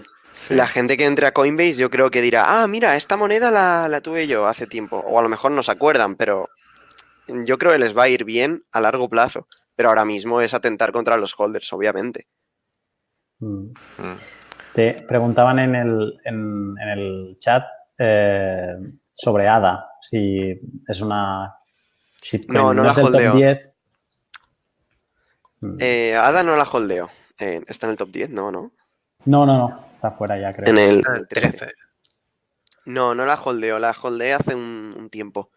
Pero ahora mismo no. Y es luego. que es, es moneda fetiche del, del grupo. La gente la, la- le pregunta muchísimo por ella. Sí, la he visto bastante por Twitter últimamente. Y luego Fernando comenta que, que se quemaron un montón de monedas hace 15 días. Sí, tengo entendido que sí, pero creo que siguen. eh, o sea, que esta campaña sigue en marcha. Mañana os confirmo de todas formas. Porque yo me, me registré. Quiero probar a ver si van a repartir eso o no. No, es que yo me voy a registrar esta noche. Yo terminando, me re- bueno, en este momento me estoy registrando. O sea, hace falta. No me acuerdo qué requerimientos era. Creo que era una cuenta de GitHub de antes de septiembre y ya está. Al menos antes era ese el requerimiento. Eso está Ah, hecho. Creo que sí tengo de GitHub. Si por Zcash tengo una cuenta en GitHub. Te estoy Y- mirando. Luego Rubén pregunta lo de monedas de exchanges. Yo diría que las evitéis, a no ser que sepáis que ese exchange es lo más creepy que hay del mundo, entonces las compráis para venderlas. Que viene a ser, eh, pues Binance, por ejemplo, es lo más creepy del mundo. Y luego está la de KuCoin, que es KCS, que también está muy bien. Pero no es algo con lo que me casaría, simplemente lo, lo flipearía. Mm. Interesante. ¿Y, cómo, cómo te tomó esta caída en el, del 2018? Porque en 2017 fue que vivimos el Bull Run hasta el 31 de diciembre del 2017 y después todo abajo. Sí. A ver, yo lo que te dije, vendí un... No sé si era el 70 o 75%, el resto lo dejé y dije, esto es dinero quemado. No esperaba que fuera literal, pero, a ver, tampoco ha sido literal, sigue habiendo dinero, pero obviamente, pues, lo que había, lo que hay, es, es menor, obviamente. Eh, a nivel de portfolio no me afectó, porque, lo que dije, dinero quemado. Pero me afectó bastante en la forma de gastar eh, creo que todo el mundo que vivió todo ese bull run entero se le jodió la cabeza en cuanto a lo que era real de dinero, lo que no, y lo que cuesta ganar el dinero y lo que no. Y... A ver, salir de fiesta y, ga- y gastarse, yo qué sé, 40 euros cada vez que sales y salir todas las semanas dos, tres veces, pues en un bull run te lo puedes permitir, por ejemplo. Pero en un beer market eh, el problema es que sigues con ese hábito y el beer market no sigue en ese hábito. Entonces, eh, hay mucha gente que le dio por cosas caras, lujosas, salía a comer fuera todos los días, eh, mil historias, cada uno tiene su, situación. Y al final te toca mentalmente porque tienes que cambiar tus hábitos a los que ya te habías acostumbrado, ¿sabes? Creo que eso con Lunati ya, ya se lo mencioné hace un mes o así. Sí, sí. Pues eh, Arcat, eres el único que no le ha preguntado nada. No sé si quieres añadir alguna cosa más. Em, no sé si he preguntado, ¿eh? Sí, no, digo como última pregunta. Mm, No sé, estaba escuchando aquí. Estaba escuchando aquí detenido. Mm, no sé qué le preguntaría ahora mismo. No me ocurre. Arcat es el más maximalista de todos. O sea, Yo tengo solo pregunta para él. Ah, sí. Ah, pues adelante. ¿Has traído alguna shitcoin? Eh, yo sí, yo vengo del, del lado oscuro. Ah, qué bien, qué bien, qué bien. Sí, sí. Pero, pero, pero siempre, siempre tuve, siempre tuve claro que, lo, que si lo hacía era para sacar más Bitcoin. Claro, la mayoría estamos por eso. Siempre. realmente. Exacto. Pero me acuerdo el 2017 de no dormir por las noches, ¿eh? Eh, una barbaridad. O sea, eso, que, eso que pasé.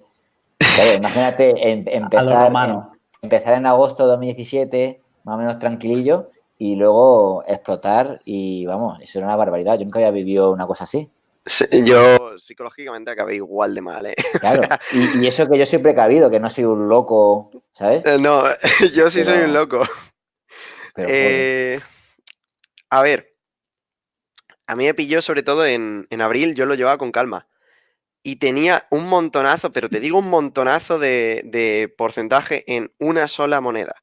Porque le cogí cariño en su día, que era Bitcoin Dark, en Poloniex. Bueno, pues la vendí y pasó una semana o así y subió, creo que fue un 10.000% en un día, en Poloniex.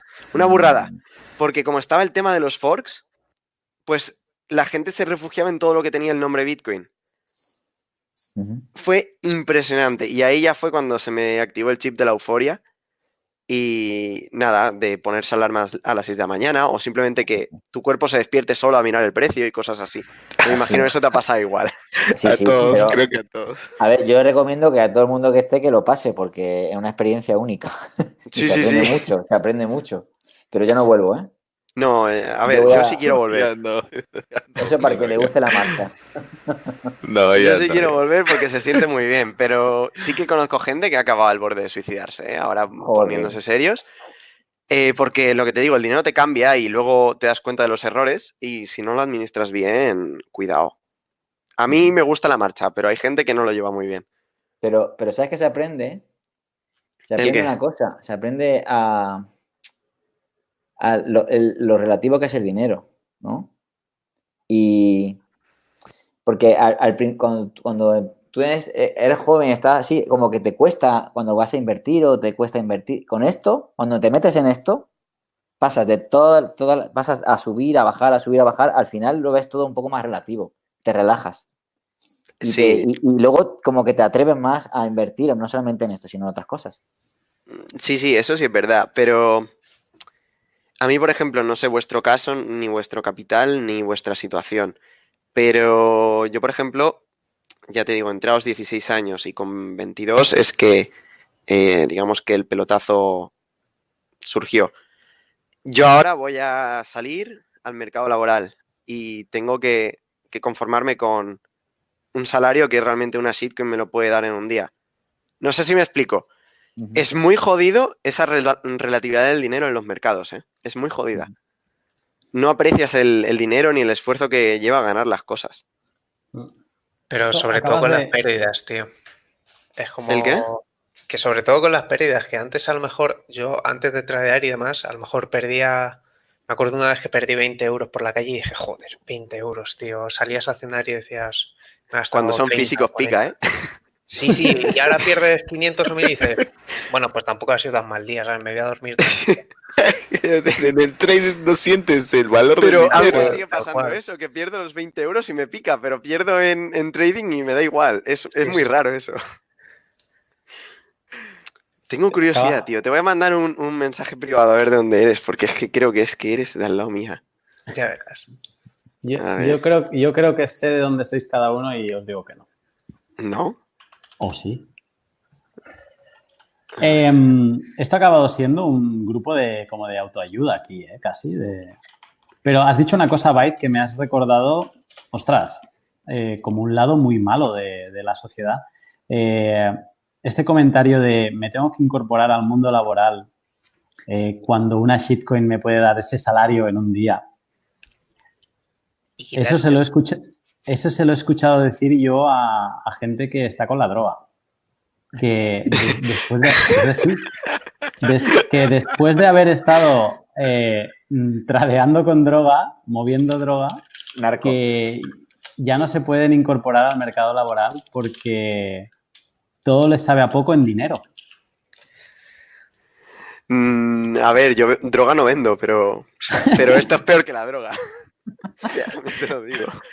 Pero, De hecho, pero- Eh, no sé si me estará escuchando alguien que me conozca en la vida real. Eh, si me escuchas, lo siento por ti. Pero en 2017 a finales me convertí en el trapicheador oficial de mis amigos y por eso digo que lo siento por ellos.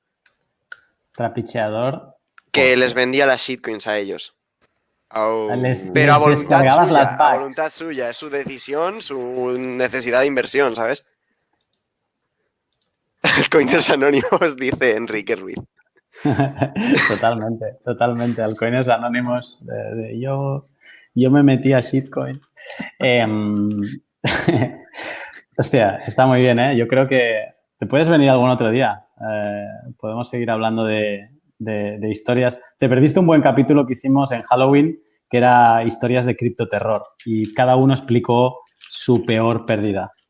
Y, y la comunidad entró a explicarnos sus peores pérdidas y eso fue muy, muy divertido. Arcat, aquí donde lo ves, explicó una buena también, ¿eh? Yo, bueno, yo he explicado una. No ha sido, creo que la peor en dinero, no lo sé, pero sí en, en estúpido todo. Lo de IOP, eh, Internet of. People, esa fue, es que muy penoso, eh, te lo juro, abrir la, la cartera y encontrarse eso ahí. Y dices, a ver, cuando compré yo esto, y dices, pues, ¿qué he hecho con mi vida? Hostia. hostia. Bueno, pues eh, eh, Byte, agradecido que te hayas unido a, a- en esta invitación express. Y, eh, y nada, ya sabes que esto es eh, tu casa y, y que eres bienvenido siempre que, que quieras y te apetezca. Ahora vamos a seguir con Immortal a, a ver gráficas, o sea que si, si te apetece y te quieres quedar, pues te puedes quedar comentando. Sí, me lo quedo, que- me quedo, me quedo. Genial. Quiero- pues, eh, Quiero verlo. Tú, te- creo que te voy a dejar el, el testigo de, de la dirección y tú le vas preguntando a Immortal, que seguro que, que le vas a, a apuntar bien. Eh, Immortal, ¿cómo lo llevas? Bueno, eh, Bitcoin no va, no va tan bien como, como esperábamos, ¿eh? Pero Vaya. dijiste hace... creo- no sé cuándo ha sido esta caída, pero la anunciaste, ¿eh? La, Es la- que- la semana pasada. La- la- lo dijo, ¿eh? Claro, dijo que iba a caer y que después podía empezar a subir, pero dijiste que iba a caer. Es que Y dije que era el daría rango. a, a quemado, tío, porque el Acabo de problema... comprar. No, no, espera. Además, gordo, gordo. Gordo, no. ¿Qué ha pero visto su gráfica y lo- yo, yo- Me viene arriba. he yo, yo en mi cuenta demo me he preparado esta tarde para comprar y, y- y creo que voy a comprar también. O sea, que ir hablando, ir hablando. A ver, mm, es que después del pump tan fuerte que hubo, la gente esperaba como el 90% de la gente estaba esperando continuación y cuando todo el mundo espera algo es exactamente lo contrario. Aún así, eh, no te digo que vayamos a ver por debajo de los mm, 8.000. Yo, de hecho, espero la zona de los, no sé, 8.200 más o menos. Yo creo que es una buena zona para rebotar. Ahora, para un Bitcoin bullish, eh, cualquier cosa por encima de 9.000, 9.500, vale, pero mientras no estemos por encima de esa zona, eh, yo por ahora no, no hablo de nada bullish de Bitcoin. Si queréis, eh, ponemos el gráfico y... Sí. Claro que sí. A mí como puntualización, eh, que he entrado justo cuando estabais enseñando la gráfica de, de la bajada de, de dificultad, me ha gustado la gráfica, ¿eh? yo también la compro. No sé si los que estén ahora la habrán visto, pero me ha gustado la comparación, el fractal. Es interesante todo lo que hace este el, el plan B. eh, ¿no- lo, tenías controlado al plan B, eh, Byte? ¿De qué? El- las gráficas estas que cuando has entrado tú, que, de que hablas, la de colorines, eh, son de un tipo que, que se llama plan B. Eh, no, no había visto, no había visto, pero la, la ha explicado Arcad. y he dicho, Hmm. coño, me, me gusta cómo lo compara, cómo lo, lo visualiza. Pues eso es lo que menos tiene. O sea, tiene información para aburrir, ¿eh? Cierto. Te- Luego te Pues- paso el artículo que le hizo Le famoso. voy a dar un follow. Sí. Hay dos cosas Sí. buenas. Es el, el artículo de Stock to Flow y la entrevista que le hace Paul Roll en Real Vision. Buenísima. Pues Mm. ni le conocía, ¿eh? te lo juro, ni le conocía. Pues este, este tipo ha pasado de la primera entrevista, voy a ver cuántos followers tiene ahora, de la primera entrevista que le hizo Stefan Libera, de nada, de poquísimos followers y 100 trillion, a ver, Candy, ¿qué tiene ahora? 50.000 followers Sí. en nada, en, En nada. en tres meses. Pero porque este tipo trabaja en los mercados, es, es- es holandés, creo. Y, eh, y debe ser un hombre de, de unos 50, 60. Y, eh, y ha aplicado como su conocimiento en un modelo de, que es el, el- el stock to flow, en el que básicamente cuadra, eh, o sea, lo hace como todo muy matemático y le sale, el modelo le, le funciona para los antiguos halvings y viene a decir que el- antes, o sea, antes de Navidad de 2021, Bitcoin debería haber tocado en algún momento los 100.000 dólares. Wow. Hostia, eso es mucho decir, ¿eh? Y en la próxima subida, 55K. Eh, Yo, mi techo, yo digo 60. Eh, Siguiente eh, bull run. Chicos, eh, perdón, Bueno, ¿me oí? sí, Sí. Ah, Perdón, no, no escucho bien. Eh, entonces estamos hablando de que esto, ¿cómo se llama? John McAfee se va a comer lo que dijo que iba a comerse. ¿no? hombre. Si llega vivo. Eso espero. Qué malo, macho. Ay. Eh, para, ¿Alguien se atreve a explicar lo que dijo McAfee? Porque lo dijo hace tiempo ya, ¿eh? No me acuerdo qué precio dijo, pero básicamente que se Un comía millón, su, ¿eh? Un millón, un millón. su plátano. Lo has dicho de forma bastante elegante. En la televisión bien. pública. Oh, En la televisión pública, es verdad, es verdad. Qué ganas de verlo, tío. No, no Tío, eh, Immortal recauzando al análisis técnico que tienes, Sí. si llega a, esa- a ese rango, ¿no te recuerda un poco a un fractal que es el de los 6.000 antes de irnos a los 3.200? Bueno. Arcad Porque me da se va. ¿eh? Arcad se va. No sé, es que mm, después del pump este tan fuerte, eh, no sé qué pensar. Realmente la estructura sigue siendo bajista, quiero decir. Los máximos son cada vez más bajos. Todavía no podemos hablar de que se haya roto la tendencia bajista desde los máximos. Entonces, yo por ahora, eh, lo he dicho por Twitter hace unas horas, hasta que no superemos los 9000, eh, el rango medio de 9000, 9500, eh, no pienso entrar fuerte o ponerme alcista con Bitcoin porque no merece la pena.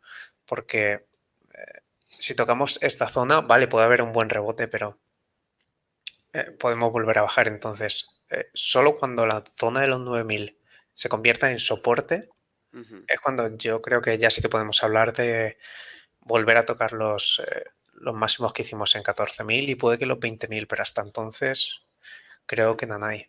Sí, el típico, o sea, la rotura del máximo local y quitar Claro. toda esa tendencia, básicamente.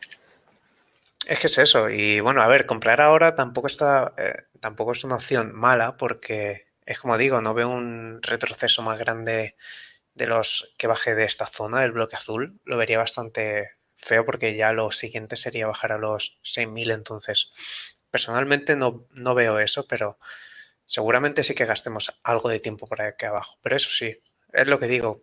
Cualquier movimiento que convierta a los 9.000 en soporte es- va a ser subida muy rápida, pues como lo que vimos aquí.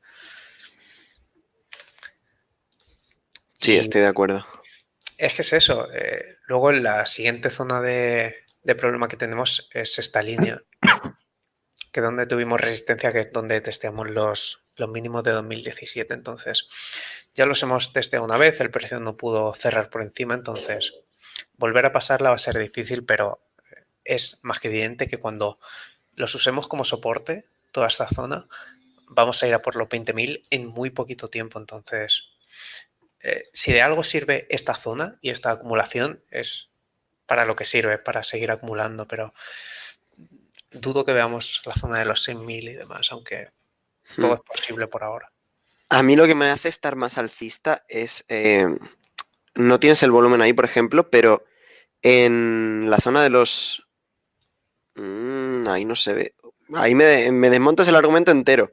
Es que yo lo estoy mirando desde una gráfica que junta el volumen agregado de, de los exchanges. Que puede haber, por supuesto, volumen fake, pero se ve bastante bien el techo de, de 2017, cómo tenía el máximo de volumen, y en el bottom de 2018, eh, 2018, sí, como también había un volumen bastante significante en la gráfica que estoy viendo yo. Ah, y sin claro. embargo, ahora, en esta subida no tiene casi volumen, pese a que en tu gráfica, por ejemplo, sí. Eh, ¿De qué casa de cambio es BitMEX? Buah, es que BitMEX, a saber. Pues eh, yo si te digo la verdad, me fío mucho más de la de BitMEX, eh, de Coinbase o de Binance, que ya se habla muchas veces de volumen falso. Y Sí, sobre todo en Binance. por Yo por eso lo tengo en agregado, por así decirlo. En mi caso, yo veo las, los volúmenes justo en el techo de 2017, en el 19 de noviembre de 2018, y hubo un pequeño pico de volumen en el máximo este que has dicho que, eh, que retesteamos los mínimos de 2017, que eso también lo tienes ahí en la gráfica, pero no es tanto volumen como lo que entró en el mercado en 2000 en 2018 en el suelo. Entonces, me hace pensar que realmente eh, quien compró en su día sigue manteniendo. A ver, es que la cosa es que este volumen es de BitMEX, entonces eh, aquí se tradeó mucho. La cosa es que tienes el volumen agregado, seguramente te registró que aquí se compró muchísimo con Coinbase, es decir, se compró mucha cripto con fiat. Sí, exacto. volumen tan, tan fuerte. Tenemos que pensar que este volumen eh, simplemente ha sido tradeado porque tampoco ha habido mucho, se ha oído mucho en noticias sobre Bitcoin. Es decir, Bitcoin todavía no se ha vuelto a hacer famoso, entre comillas, como cuando hizo la anterior subida a los 20.000. Entonces, todavía queda que salgamos en la tele otra vez en cuando empezará la subida fuerte, cuando empezará la gente a comprar con fiat. Pero por ahora de es, hecho, es de eso. hecho, te hemos tenido un, un momento de mini famoseo con China, ¿no? Sí que ha sido esta, esta levantada desde los eh, 7.000 a los 9.000. Bueno, también estuvo lo de Facebook, de, de la moneda Pues Libra. que iban a sacar y todo eso, Libra, sí. Ujú, Claro. Sí, pero aún así es eso, que por ahora el dinero que está entrando es, bueno, no está entrando, eh, bueno, podemos hablar del institucional, pero realmente el dinero que se está moviendo es prácticamente el que ya había, o sea, es el que se está De trading. No hay volumen de gente que esté comprando con Ujú. fiat. Entonces, realmente eso es lo que más puede impulsar una subida. Sí, aunque mirar la subida que hemos hecho con tradeando nosotros, ¿sabes? Y con ayuda de algo de instituciones que se pueda hablar, pero que al final no se puede demostrar tal cual. Entonces, si hemos hecho de 3.000 a 14.000 en eh, sin nada de fama, entre comillas, imaginaos lo que se puede hacer cuando se vuelva mediático otra vez. Sí, cuando sea mediático ya hemos pasado los 20.000 hace rato, creo. Ya Mm. Pues es lo que, bueno, yo es lo que he visto por Twitter que dice la gente que cuando pasemos los 20.000 es cuando realmente va a empezar otra vez un ciclo similar, que es cuando va a haber otra, otra subida igual en las altcoin y demás, pero Mm. Yo de altcoin no, no, no me caso tanto porque, bueno, tuve una, una historia de amor hace poco con, con XRP, pero vendí todo hace, hace poquito ya, porque dejó de funcionar y dije fuera. Eh, siguiendo con Bitcoin, eh, ahora vemos claramente pues lo lejos que, bueno, tam- tampoco está tan lejos, pero sí que está lejos el, el top de 2017. Eh, y esto me recuerda muy mucho a lo que pasó en 2013 con, con Bitcoin, que llegó a los, a los 1100 y no se recuperaron los 1100 hasta creo que tres años después. Entonces, podríamos comparar a un momento eh, mm, podríamos irnos al pasado y ver cómo qué, qué tal pinta tenía esto desde 2013 a. Te Sí, iba a decir, no existía, ¿eh? si, si pones gráfica logarítmica, que eso, por ejemplo, cuando estáis explicando el gráfico este de las dificultades, eh, Mm. parece una bandera alcista de consolidación, mirándolo todo desde, por ejemplo, quita el, o sea, desliza hacia la izquierda, sin mirar todo lo de 2017. O sea, eliminando el 2017. Exacto. O sea, Ah, poniéndolo fuera de pantalla. O sea, antes de llegar a máximos, digamos que tuvo como su gran eh, bull run, por así decirlo, y luego una consolidación que parece pequeña, pero realmente es desde los 1000 hasta los 160. Toda esa, todo ese ciclo y luego vuelta para arriba. Al menos a mí me parecía como un tipo de bandera. Eh, obviamente es algo muy alocado porque es que es gráfica logarítmica en unos porcentajes brutales. Pero es que luego cuando estabais enseñando la gráfica de, de las dificultades en logarítmica también, me ha vuelto a parecer lo mismo. Una subida bastante brutal y una bandera de consolidación. Y ahora estaríamos en eso, quieres decir. Sí, Yo creo, bueno, de hecho creo que lo hablamos, no sé en qué podcast fue, que lo hablamos. Un paro Lunatic. 3. mm. Estas zonas que se parecen muchísimo. sí. A ver, eh, bueno, incluso con esta también se puede, que es algo similar. Eh, yo creo que en la zona en la que estemos, eh, estamos a punto de vivir algo similar, porque el halving está muy cerca. Entonces, aún así, eh, me ha parecido leer que no alcanzamos los 20.000 hasta 500 y pico días después de que fuera el segundo halving. Entonces, eh, tenemos muchísimo tiempo por delante y muchísima subida. Entonces, tampoco es malo comprar aquí en 8.800 o en 8.300. A ver si lo miras desde esa perspectiva, merece la pena comprar. Em, el halving, lo puedes marcar, el de 2016 fue en, en julio, de hecho el 26 de julio de 2016. ¿En qué punto fue de la gráfica? Ah, mira, está ahí puesto, ¿no? Marcado. Sí, lo tenía marcado porque tenía aquí la gráfica hecha, pero Se fue. Está ahí, un poquito más a la izquierda, Ay, el montecito que hay ahí. que justo pilla con el periodo que No, un poquito más atrás. Immortal, ¿no? Más atrás. Más, más. Ahí. Por ahí. No, no, esta no. zona. Hubo Es subida. la- no, no, es por la mitad, creo, del montecito que hay ahí. Espera, Creo, ¿eh? Espérate, que lo voy a mirar. sí, tiene que ser por aquí. De hecho, Es julio de 2016. Sí, ahí es. Sí, porque después del halving hubo una, una bajada. Bueno, durante el halving. Sí, siempre las bajadas en las noticias. Sí, no, es, es que el halving, el halving, digamos que muchos mineros mm, tienen que prepararse para, para obtener la mitad de recompensa. Entonces muchos de ellos tienen que reservar. Que ahora, buscando la fecha del halving de 2016, qué curioso, ¿eh? Me he encontrado un artículo del... Qué bonito es esto. Del 30 de septiembre de 2015. Y el titular dice, ¿el halving de Bitcoin de 2016 como esperanza para un nuevo ciclo alcista del precio? Pues chico que escribió o chica que escribió este artículo, sí. Y se fue a 20.000. A mí Hablamos- me encanta. Estamos hablando del futuro. ¿eh? Desde el futuro te, te- te decimos que sí. Pues ahora, ahora nosotros somos este chico. ¿En qué Estamos- fecha entrasteis todos? ¿2017? ¿Cero? 2017. Sí. 2016. 2016. Eh, bueno, a ti sí te pilló más o menos. Eh, no le hablaste a nadie de Bitcoin en esa época. Eh, para ser sincero, lo posteé con orgullo en Facebook y nadie entendía qué diablos era. Y nadie te preguntó luego, dos años más tarde. Eh, eh, no, y, y, o sea, todo, eh, ¿cómo se dice?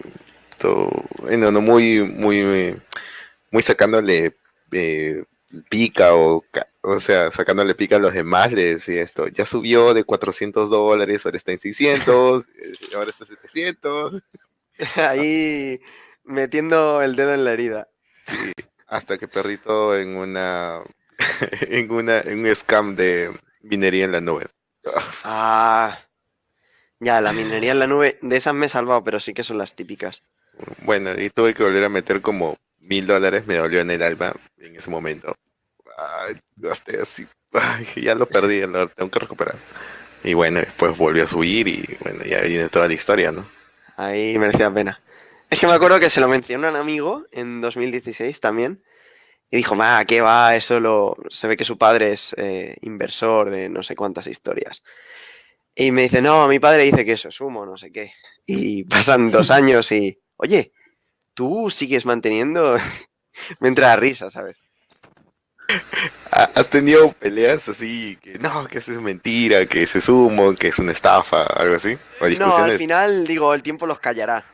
Y hasta ahora los ha callado y espero que los siga callando. Yo, digo una cosa, da igual que los callen o no. Tú tienes una propiedad y eso, eso es inmutable, ¿no? Y eso Ya, al final, Pero eso Da sí es igual. muy prepotente si digo eso, ¿sabes? No, es un hecho. Es que en No, esto tengo el es- Lamborghini aquí. Hay un youtuber, hay un youtuber, ¿sabéis quién es Salomundo? Sí. ¿Alguien os No. suena? Sí. De- No. Pues tiene coches de lujo y todo eso. Pues eh, viendo un vídeo el otro día, eh, vendió su Lambo para comprar Bitcoin en los eh, 4.000 a 3.000 dólares. Maravilloso, hizo el mejor ¿Qué? trade del mundo. Ya por tres ya hizo en menos de un Sí, año. sí, sí. Ha sido el Lambo más rentable de la historia. Crack. El único, el único Lamborghini rentable. Y Sí. Encima documentado, dijo yo estoy vendiendo a este precio y estoy vendiendo mi Lambo y ahora compro Bitcoin a este precio. Todo documentado. Sí, sí, sí, está en el vídeo, está en el vídeo. Lo vi el otro día y digo, no puede ser verdad. Ah, qué suerte, de verdad. Qué suerte. Eh, Immortal, si seguimos hablando, mm, te pones a invertir por nosotros. ¿Qué, has montado? No, no, eh, que lo había visto por, por Twitter, creo que fue ayer. Alguien que puso la, la media móvil de 21 en el gráfico de un mes y la hemos cruzado solo dos veces hacia abajo y hacia arriba cada vez. La última vez que la cruzamos fue más un 100.000% y la cruzamos la última vez cuando subimos por encima de los 5.000 y mientras estemos por encima de ella, si el pasado se repite, o al menos rima, eh, otros 6.000% serían eh, prácticamente, prácticamente unos 350.000. No digo que sea esa cifra, pero solo digo la importancia del momento que se está viviendo es que realmente la última vez que cruzamos esta media móvil fue un 6.000%, entonces no digo que esta vez vaya a ser otro 6.000%, pero eh, sacar cada uno la conclusión por vosotros mismos que queráis, pero Mm. Eh, ¿Qué media móvil has dicho que es? ¿De cifra? 21.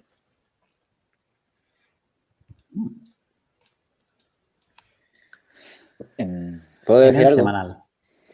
Me- no, no, mensual, mensual. Mensual. Eh, Arcad, no si no es maximalista. Es maximalista, es maximalista. Eh, Vale, nada, estaba, viendo eh, un resumen que puso Unomic también el otro día. Y, y él básicamente decía que, que podíamos, podría haber una bajada, pero que sería muy rápida. Y que de- posteriormente eh, lo- entre los meses de diciembre y marzo subiría, iría hacia arriba y empezaría la segunda, la segunda, bueno, leg que llama, ¿no? Como la segunda subida previa al halving eh, a partir de superar los 14 y que luego previo al halving eh, habría un- una corrección. Bueno, de hecho, en todos los halving anteriores había una corrección entre el 38 y el 40% del precio. Entonces podría haber Pero una subida. esta- Sí. No, digo, pero esta segunda leg dices que, que sería desde los 14.000 o llegaría a los 14.000. Desde ahora y cuando, digamos, y que comen- comenzaría al romper los 13.800.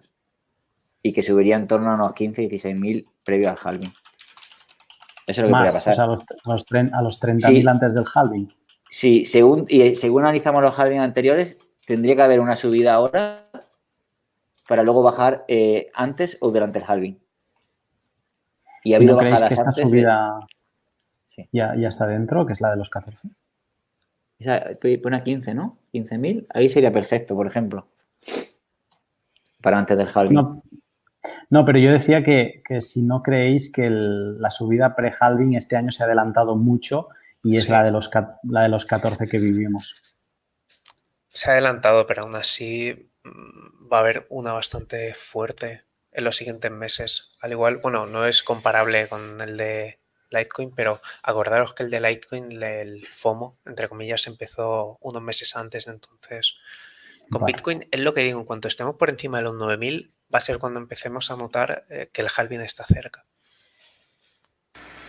A ver, chicos, acá estaba viendo los gráficos. eh, uno de los gráficos en CoinMarketCap, viendo el pre-halving en 2016, en mayo, que yo recuerdo claramente porque entré en mayo del 2016, compré a 440.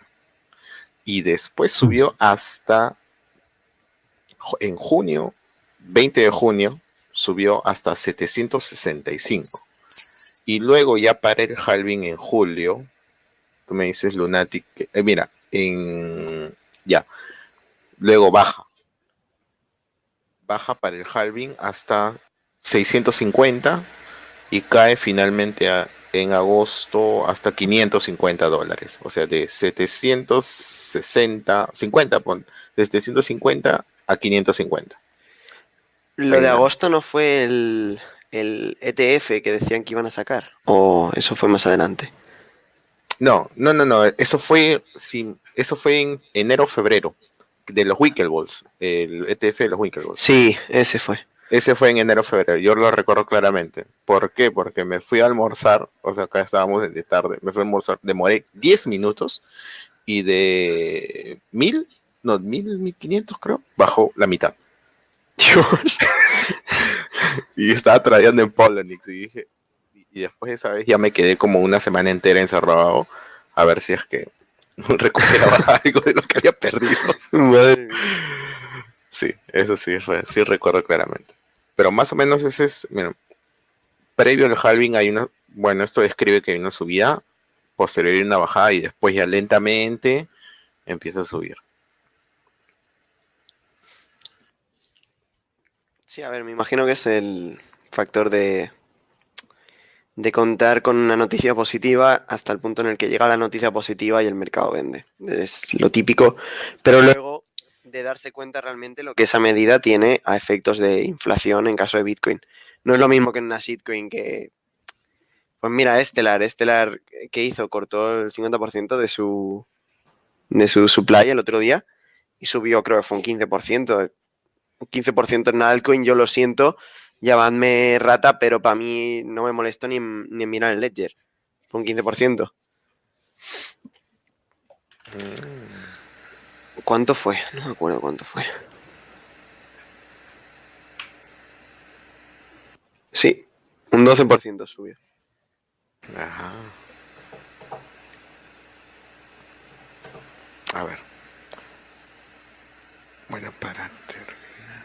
sí, no, no, no habría más que agregar en esta parte. Eh, Bueno, por mi parte.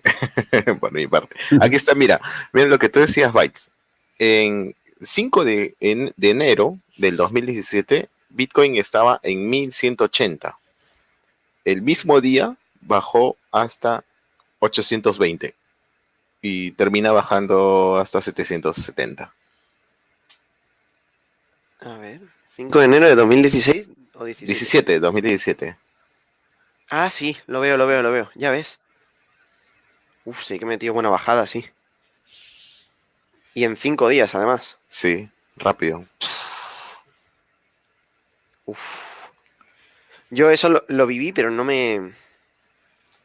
No lo recuerdo, digamos, tan bien. Me acuerdo que sucedió, pero no, no me acordaba de tanto. Mm, ese sí, recuerdo, claramente. Vale, para seguir para adelante y para no fallar a, a nuestras promesas, eh, Cero, eh, ¿qué moneda ha ganado esta semana en, en el grupo de Telegram para, para ser analizada? A ver, vamos a ver. Eh, a ver, dame un segundo, por favor. Bueno, sí, mi- mientras lo vas buscando, eh, Inmortal, mm, tenemos algo, Ethereum tenemos ahora, ¿no? Sí, a ver, es que eh, como Bitcoin está un poco moviéndose extraño, entonces las altcoins están esperando un poco a ver cuál es el camino porque hasta entonces no van a hacer nada. Y Ethereum últimamente, a ver, sigue en una zona en la que aún no está en, en peligro, pero depende mucho de lo que haga Bitcoin. Entonces, si Bitcoin cae por debajo de los 8000, creo que por descontado Ethereum bajaría por debajo de los eh, 160, 150, lo cual sería malo. Por eso tengo esa teoría de que no creo que veamos nada por debajo de los 8000 en Bitcoin, al menos dur- durante mucho tiempo, porque mm, si eso pasara, Ethereum, eh, al igual que otras altcoins, pero Ethereum sobre todo, eh, sufriría muchísimo porque este fondo ya le ha tocado en tres ocasiones, entonces una cuarta sería más que suficiente y una quinta sin duda lo debilitaría muchísimo y si rompe esta zona mm, realmente tiene caída libre hasta los 80, que obviamente no creo que, que se vea eso. Y personalmente eh, creo que pasará algo así, que es lo que veníamos comentando desde hace algunos eh, podcasts, que es un fondo redondeado o algo similar, pero obviamente sin romper los 160 porque eso sería malo. Pero como digo, mientras esté cerca de los 200, eh, cerca del rango bajo, el siguiente target son los 250 y luego 350. Pero lo más importante ahora mismo es que no baje por debajo de los 160 porque eso lo debilitaría mucho y yo creo que sobre todo a la gente le entraría muchísimo, muchísimo miedo de tener Ethereum si, si rompe esta zona porque es lo que digo, no sé cuánto porcentaje hay hasta la zona de 80 y un 50% que eh, no creo que pase, pero ya digo que no sería nada bueno empezar a cerrar por debajo de, de esta zona. Pero eh, algo a favor, obviamente, que hay que añadir es que personalmente pienso que cuando Ethereum vuelva a estar por encima de los 200, realmente se va a volver muy, muy, muy fuerte. Porque es una zona que lleva eh, sin superar bastante tiempo, que es esta. Entonces, la próxima vez que la supere, yo creo que se va a volver bastante fuerte, como se volvió en esta en esta zona cuando superó los 150 que tuvo vía libre prácticamente hasta los 350 entonces creo que va a pasar algo similar y por esa parte es lo que digo hasta que no tengamos algo de, de acción ya sea por encima o por aquí por debajo no hay mucho más que comentar de Ethereum porque con este rango realmente se puede ver eh, todos los niveles de interés que hay ahora Inmortal. Las ganadoras de esta semana. Bueno, ya hemos descontado por Bitcoin, ya lo hemos hecho. Está IOTA, Neo y Tron. Vale. Pero ¿cuántas, eh, ¿cuántas preguntábamos? Porque han ganado un montón, ¿no? Ah, sí, pero. Sí, hay muchas ganadoras, ¿eh? Bitcoin, Bitcoin ya no, porque bueno, ya lo analizamos al inicio. Ripple ya ha sido analizado anteriormente. Y es que empatan Ripple, Tron y Neo. Entonces, como Ripple ya se ha analizado, bueno, dejamos el lado para darle espacio a, la- a nuevas. Hacemos, estamos haciendo competiciones de, de que gana, ganas por participar. Todos ganan. a ver realmente eh, Uf, me encanta esa gráfica. Pinta muy bien. Muy bien, Pues- ¿para qué? Porque tú te puedes... Muy bien para... a ver, ha hecho una pierna, ha hecho la segunda pierna y normalmente hay una tercera. Eh, le falta consolidar la segunda, que la acaba de hacer, pero pinta bien. Yo diría que sube más, pero yo creo es que tengo que ver eh, también el no histórico, tiene- claro, a ver dónde está ahora mismo el precio. El histórico es... El histórico de Neo está abajo, o sea, que puede subir fácil. Porque Neo viene de estar a 1.300.000 satoshis. Es que me recuerda a la gráfica de Ripple cuando, cuando se marcó el rally hasta los 3 dólares. Y es que hizo movimientos a piernas, básicamente. Eh, si lo pones en diario se puede ver hasta las tres piernas que hizo. Son brutales, pero en escala me encanta cuando hacen esos setups de subida, consolidación, subida, consolidación y una tercera subida. A ver, realmente en las temporalidades altas, una vez que rompimos esta, esta consolidación, queda claro que la siguiente zona es esta. Cuánto demore ya es otro tema, pero aunque haga retrocesos, yo personalmente creo que va a tocar antes esta zona que esta. Obviamente, porque esta consolidación de acuerdo. resistencia es, es de libro. O sea, la cosa es cuánto va a demorar, pero bueno, eso ya, si has entrado, si alguien ha entrado aquí, yo creo que no es algo de lo que preocuparse, porque toda esta zona seguramente haya muchos órdenes de venta, entonces se va a tocar seguro porque no creo que haya nadie que quiera eh, vender exactamente aquí o por aquí. La zona de venta es esta, entonces seguramente es la siguiente zona que vayamos a, a tocar.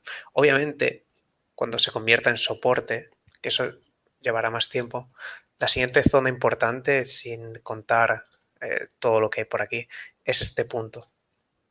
Que ya estamos Sí. hablando de algo mucho más importante. ¿Cuánto es? Bueno, de hecho, no hay mucho menos, es un 60%. Creo que aquí hay más. Bueno, es un 40%, creía que había un porcentaje más alto, pero Neo, bueno, creo que empezó a subir por la noticia de, de China, si no recuerdo mal. Y fíjate que personalmente creía que iba a ser uno de estos pumps que luego se caen tal cual, pero ha sostenido bastante bien, entonces bastante bien por Neo. No voy a mirar ni si hay divergencias porque en estos casos las divergencias no son muy útiles, entonces como siguiente zona de, de interés es esta. Ya sea en esta semana o la, la va a tocar antes que esta, entonces la gente que esté en, en posiciones. A ver, seguramente si queréis eh, entrar en cuenta demo, claro. Lo más, eh, el único sitio donde podéis cogerlo con algo de seguridad es esta zona. Y personalmente recomiendo esperar a que, porque seguramente baje por debajo, cuando lo reclame como soporte. Entonces, es una buena zona. Si no estáis eh, dentro todavía, es la mejor zona que podéis ver, porque personalmente no compraría un retroceso a esta zona otra vez. Entonces, la zona Mm. roja es lo único de, de interés que hay ahora en Neo. Mm. Byte, eh, nosotros aquí en todos, incluso los de la comunidad que, que nos están escuchando y nos están escribiendo, todo el mundo utiliza cuenta demo. Claro. Eh, eh, a mí lo que me parece más curioso es mm, saber si tú también utilizas cuenta demo y si es así, eh, que nos expliques cómo se compra una propiedad con cuenta demo. Pero eso es un meme o es de verdad lo de la cuenta demo. Aquí siempre decimos que todo lo hacemos en cuenta demo. Aquí Ah, nunca. vale. O sea, todo esto es porque realmente nos interesa, en plan, a modo de juego, pues en nuestras cuentas demos, pues que a lo mejor jugamos un poco, pero Pues. A ver, cuenta demo. No, ya está, ya está, que me estaba metiendo contigo, hombre. Ya, está. Ya, ya, ya. Si antes cuando has dicho lo de voy a recargar con mi cuenta demo, digo, aquí tienen el, el lore de... Es un faucet, es un faucet de Sí. testnet. Sí, sí, ya veo. Y creo que la otra, si no recuerdo mal, una de ellas era Tron. Sí, Sí, ser. la habéis mencionado antes. Citron. Eh, a Tron eh, Ah, ya la venía echando el, Toin es una shitcoin como una catedral, ¿no? Uf, eh, no me la menciones, no puedo con el Justin Sun, tío. Vale.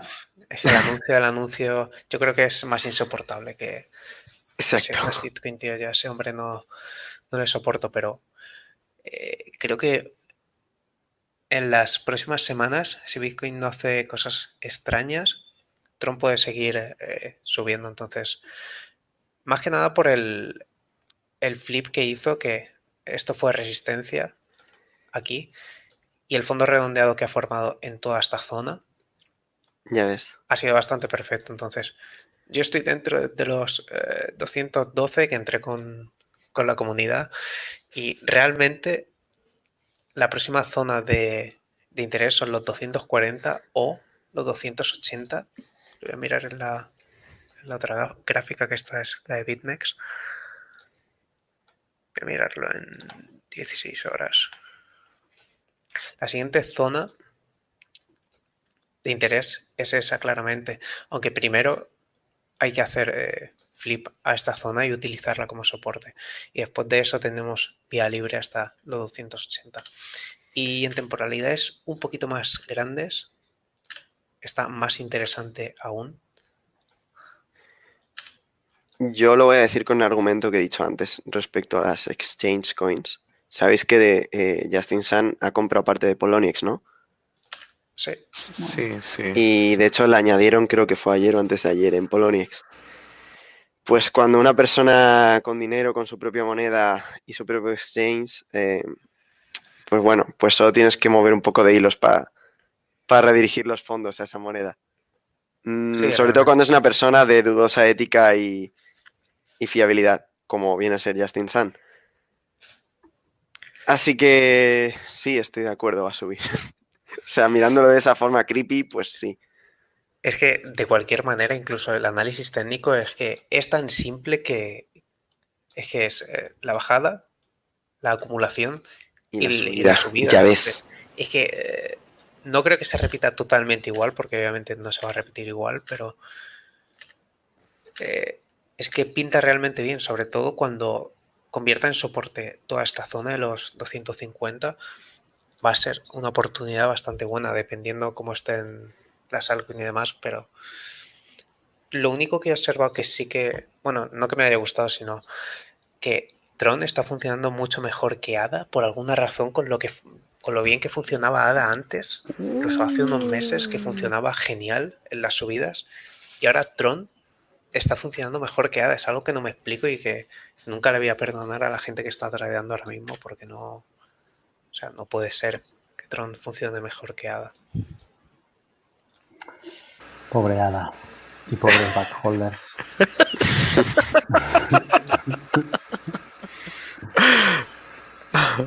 Pobrecita. Ada llegó ¿qué? a, a 2000, 2000... ¿Cuántos satoshis eran? Qué locura llegó a ser Ada. Ada. Ada, yo tengo la gráfica que llegó a 8000 satoshis. ¿Qué dices? ¿Qué? ¿8000? 8659. En, nada, ¿eh? en el día 3 de, de, jun- de enero. De 2018. Darkness, my old friend.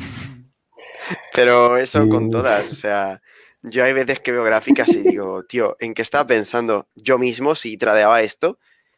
O sea, ahora lo veo y digo, burbuja, burbuja, ¿sabes? Que es que Claro. Podemos analizar los esto, precios de ahora hasta normales y todo. Esto es el qué? El anual. No, no, 12 meses. Anual, sí. Maravilloso. ¿What? ¿Y habéis visto la de la gráfica de. Digibyte? Ah, Digibyte sí fue, un, sí fue una bomba. Tengo, tengo un amigo, eh, Denaz, en Twitter. Ese, ese hombre llevaba holdeando eh, Digibyte, pero en plan miembro de comunidad y todo, desde, pues te digo, 20 satoshis, algo así, Wow. o menos. Sí, 20 satoshis o por ahí, en épocas de Minpal. Y la vendió cuando se fue a 100, 100 algo, y la vio subir hasta los 2600 satoshis. Una moneda que viene de 20 satoshis hasta 2600. Es una, es una locura. Es que. así vendió con un por 5 o con por, sí, con un por 6. Sí, pero te quieres sacar los ojos igual cuando ves esas cosas. O sea, Claro. dices tantos años de, de holding, de esfuerzo, y ¿para qué? Para que luego te lo pierdas. Wow. Yo solo digo para todos esos haters de ADA, es que está rompiendo esta línea, la que yo estaba esperando que rompiera, y está reteseándola, no digo nada, como la rompa, va a ser esta la zona que va a buscar, entonces no os durmáis en nada. Lo dejo dicho Mortal, en el tío. podcast 14 del 11. Estás despertando a mi degenerado interior. Es que despierta hasta el mío cuando veo el Todo es bullying, tío. Eh, eh, Byte, ¿qué te dije? ¿Qué te dije ayer? Digo, no sé por qué, pero noto como que algo se está cociendo en las alts. Y después de ver lo que, lo que Immortal ha hecho hoy, Mira, es que las altcoins están a, a que Bitcoin de luz verde de que no va a bajar más. Es lo único que necesitan ahora mismo las altcoins para empezar a funcionar bien. Porque de hecho ya han dado algunos momentos en estas últimas semanas, toda esta zona, que si la miras desde lo lejos no parece gran cosa, pero es tiempo que no están cayendo. Entonces, por muy raro que suene, es que solo están a, lo malo es que ahora están teniendo la incertidumbre de si Bitcoin va a seguir bajando de, de los 8000 o... Pero es que en cuanto tengan la confirmación de que Bitcoin no va a seguir bajando, personalmente pienso que van a empezar a funcionar otra vez muy, muy bien. No un all season, pero eh, lo suficiente para que vuelvan a reclamar estos niveles y que cuando termine el año podamos eh, ver algo similar a esto, a que hayan retesteado estas zonas como soporte y sigan hacia arriba. Yo creo que pecamos de modestia en cuanto a eso. Bueno, Las pues, alts son mira, muy. eh, son muy calmadas hasta que no lo son. Exactamente. Y esas subidas, o sea, estás en, en 720. en- no sé hacer las mates ahora de cuántas horas es eso, la verdad. Eh, pero en diario es que hay veces que cogen y simplemente suben, pegan eh, un dildo que borra meses en un día. Sí. Entonces, o sea, estoy completamente de acuerdo con el análisis, pero creo que tenemos las expectativas tan bajas debido al beer market que no somos capaces de, de pensar en lo que realmente puede venir si realmente hay un, bull market de altcoins. No, no, realmente va a pasar algo similar como lo que pasó con Bitcoin, que se decía, eh, cuando Bitcoin suba va a dejar a todos los inversores que están eh, esperando a entrar eh, fuera. Y con las altcoins yo creo que va a pasar exactamente lo mismo. De repente un día o no sé en qué momento va a pasar que va a haber un dildo enorme y ahí- es cuando la gente va a decir, vale, eh, ha estado bajo y ahora no he comprado, ahora es cuando voy a comprar. Que es lo que pasó con, con Bitcoin. Yo creo que va a pasar algo similar. Lo que pasa que el problema es el cuándo Ya, que eso es un problema, depende de los capitales que, que inviertas, a lo mejor 500 dólares no importa meterle aquí porque dices, bueno, si los pierdo tampoco me dan igual, ¿sabes? Pero hablando de alguien que a lo mejor va a, va a meter 20 Bitcoin o 30 Bitcoin, no te puedes permitir esa incertidumbre de va a pasar ahora o va a pasar en un año, ¿sabes? Ese es el, el problema. completamente de acuerdo. Y bueno, sí, es No, no, prácticamente nada, que ya está, que recuerdo cuando Ada rompió los, los mil satoshis, que fue súper visto en Twitter, y ahora fíjate dónde estamos, todavía en los 500. Qué fuerte. Mm. Un 100% hasta, hasta los mil satoshis. Nada, por mí no acuerdo- más hoy. No, hay, hay- tú lo debes conocer, eh, Byte. Hay un holder de ADA brutal en Twitter. eh, El vea no sé qué, no sé cómo se llama. Pero- Florion, ¿no? O algo así. Sí. o- Sí, algo así, sí, sí. Te sí. conocemos todos.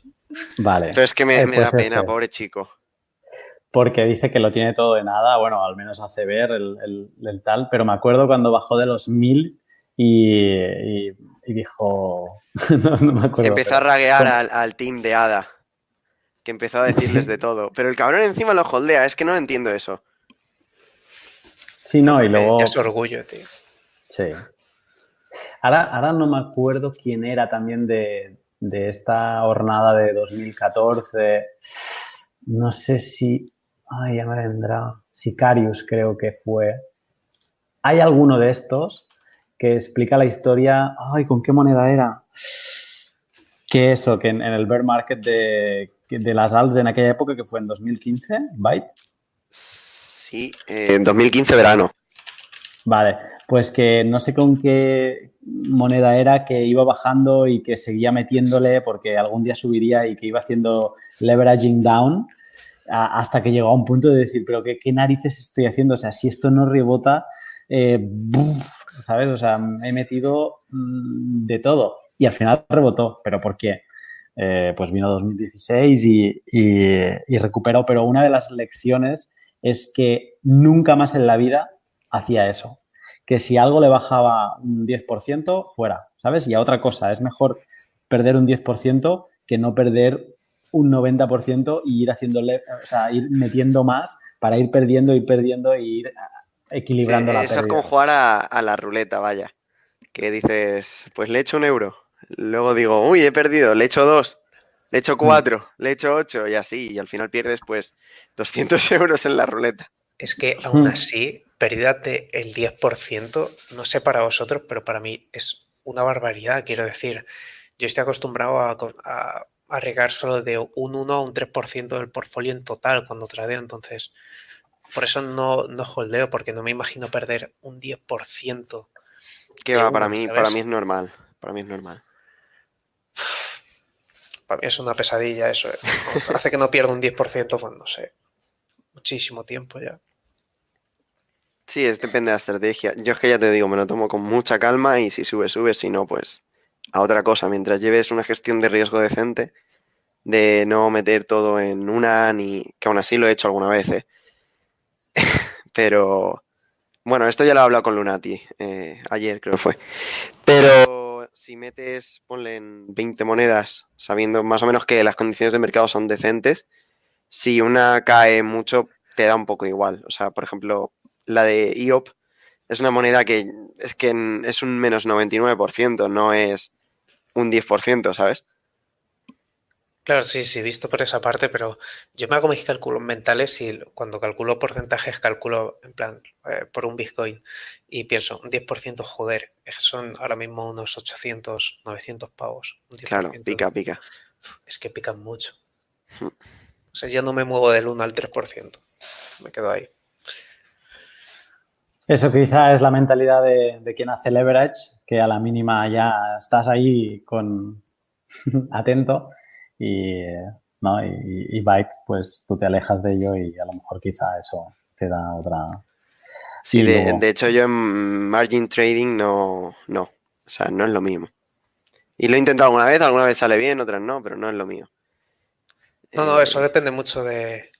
Y está muy bien darse cuenta de en qué es bueno cada uno, porque a lo mejor hay alguien que se está forzando a lo mejor en trading y realmente bueno de la otra manera, ¿sabes? Haciéndolo a, a largo plazo es mil veces más bueno, entonces hmm. hay que darse cuenta en qué es bueno cada uno. Muy bien, chicos. Pues yo creo esta semana con Byte además ya ha sido imposible no superar las dos horas. Dos horas diez. Lo siento, es que justo has dicho lo de análisis técnico y digo, joder, me quedo. A la No, 11 no, es que sabía. Este, hoy hoy en, en el, en- le he dicho a Arcad y a hacerlo, digo, hoy a las 11, pero cada, cada semana esto Más. pasa. Y, y cada semana llegamos a las dos horas y, y nada, ¿no?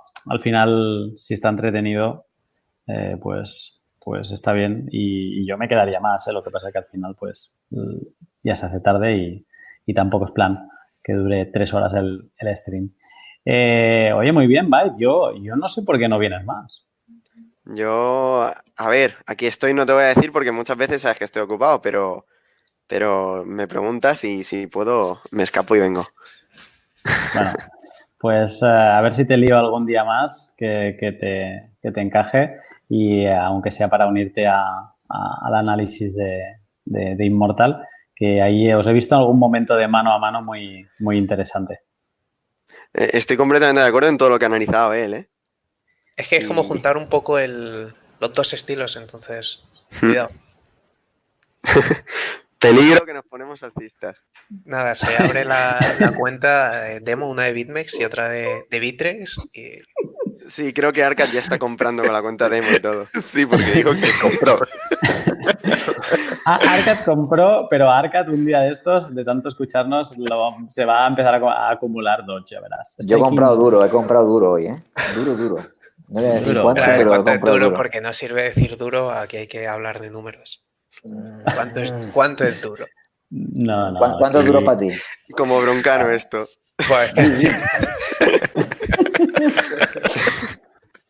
A ver, eh, es que Immortal el otro día, ¿cuánto dijiste de, de perder en el, en el, Cuatro. en el Halloween? Bueno. que ¿Cuatro, Cuatro cuatro bit- Eh, bitcoins. entre las dos perdí algo más, fueron casi ocho, pero, pero bueno, Ay, he tenido alguna mayor. eh, eh, bueno, aunque BTC Andrés nos gana a todos, son 50 bitcoins. 50 bitcoins en ruletas en, en, en 2012 o así. Pero cuando, val- cuando valían, ¿cuánto? Pero fue Fran Amati. ¿no? ¿No? Fran Amati, ah, no, perdón, fue Fran Amati, fue Fran Amati. Ah, Fran Amati. Fran Amati fue. Claro, es que Fran Amati casi es Satoshi, ¿eh? Desde cuando entró, desde 2011. Fua. Eh, Byte, ¿tú, tu, tu pérdida en, en bitcoins, la, la mayor pérdida en cantidad, la quieres compartir? Eh, no la sé, sinceramente. No la sé.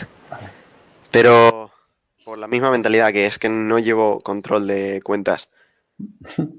Cuando, o sea, para la fiscalidad sí, luego al final de año me toca hacer todas las cuentas, pero no, no digo, uy, he perdido no sé cuánto en cierto trade. La verdad, Ya. no, no lo sigo mucho. Pues si quieres te paso un Excel que tengo hecho de para mirar el riesgo que maravilloso. Para calcular el riesgo-beneficio en... Sí, sí, para eso, para el riesgo que puedes tener en cada trade y demás. Bueno, la compartiré por Twitter en algún momento, pero si la queréis alguno, pedírmela, yo la paso. Sí, pásamela, pásamela. Empieza el tráfico de la hoja de Excel de, de Immortal. Venga, Esto, perfecto. En, en la comunidad, en la final, comunidad. Entre la droga antes y ahora el tráfico de. Ve- Véndelo, véndelo por Satoshis. Excel es, es lo que sostiene el mundo realmente. O sea, Sí, es que todo sí, empezó sí. con un Excel, Sí, entonces. exacto. Ojo Excel- Excel. Excel, cinta americana y algo que no me acuerdo ahora, puedes construir todo. Tal cual. Pues muy bien, eh, sabiendo que Byte no lleva el control, eh, que se le, caen los satoshis, se le caen los satoshis del bolsillo y pues un día se le acumulan y, y compra un- una propiedad. Con ese... En cantidad ya sabéis que tanto Bitcoin no es. Primero por lo que empecé y segundo porque eh, no he tenido poder adquisitivo que no sea de cripto. O sea, yo todo lo he construido con cripto, absolutamente todo. A día de hoy tengo ingresos por la propiedad, pero ya está. Entonces no es mucho Bitcoin. Pero en porcentaje seguramente tenga alguna pérdida bastante tocha. No sé cuál, pero la tendré. O sea, tú, antes había alguien que ha hecho esta broma por, por, el- por el chat, pero tú a tus hijos les dirás, mira, todo esto, hijos, antes eran solo bytes, ahora es BTC bytes. Es que tiene mucho bien. mérito, ¿eh? Pasar Vale, las sí. ganancias de cripto a, a algo físico es, yo creo que es el mayor mérito que puedes sacar de, de este mercado, sin duda.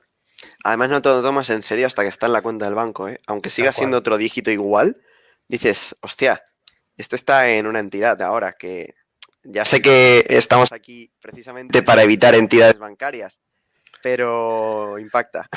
No, pero no hay que engañarse, ahora mismo es con lo que se, se compra, entonces básicamente lo necesitamos por ahora.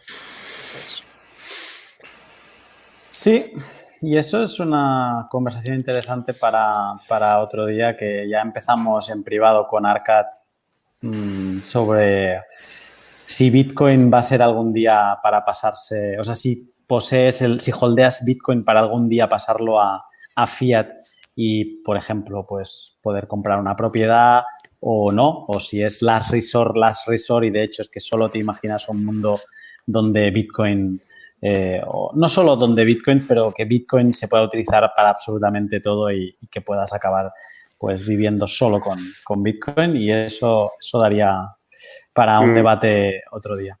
El, el chico este que os he comentado antes que estuvo al borde de, de suicidarse, ese chico tiene una cuenta de banco vacía que solo utiliza eh, cuando vende Bitcoin. Es decir, todo su dinero, absolutamente todo está en Bitcoin y en altcoins. Eh, el tío coge cada vez que tiene una- un gasto, coge, vende y en Alemania, en cierta casa de cambio, tienen transferencia inmediata a la cuenta de banco. No, no sé mediante qué método, algo tipo Bizum aquí en España. Y nada, coge, vende, le llega al instante y gasta. Básicamente va sin dinero en el banco. wow. Es, es curioso ese tipo de vida. ¿Y qué te iba a decir? Y eso a nivel fiscalidad debe ser un show, pero... Eh, sí, bueno, de eso ya no voy a hablarlo porque estoy hablando de otra persona, pero Vale, vale, perfecto. Pues ya abriremos la lata otro día que vengas. luego en privado te lo Em, cuento. Venga, hecho.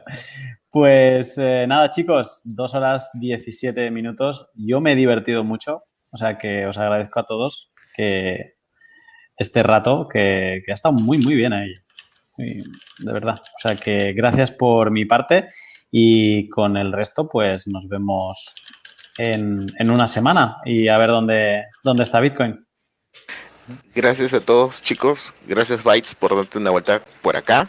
Eh, bienvenido cuando, cuando gustes. Y eh, bueno, eh, Immortal va a estar pasando el Excel por la comunidad, así que Yo- únanse a la comunidad en Telegram. Estoy escuchando teclas, yo creo que lo está haciendo ahora. Ha dicho, No, "Mierda, no. mierda, que me... Es que pasaría una captura ahora, pero es que no os imagináis eh, lo bueno que es. Yo cuando le hice, le hice una madrugada y dije, Dios, ¿cómo me queda ahora mismo? Es que es el mejor, el mejor Excel que he hecho. Es que no hay, no hay nada que no te calcule. Ah, perfecto. Como Entonces, tener en en breve ¿eh? le comparto. vamos a, a dejar el link en los comentarios del video para que se unan a la comunidad. El link de la comunidad lo vamos a dejar en los comentarios del video para que se También. unan y para que puedan interactuar con todos nosotros, con los chicos que están en la comunidad. Eh, Las charlas son largas, son buenísimas. Así que nos vemos la próxima semana y muchas gracias. Adiós, chicos. Chao. Un abrazo. Un saludo. Dale a me gusta. Dale al like.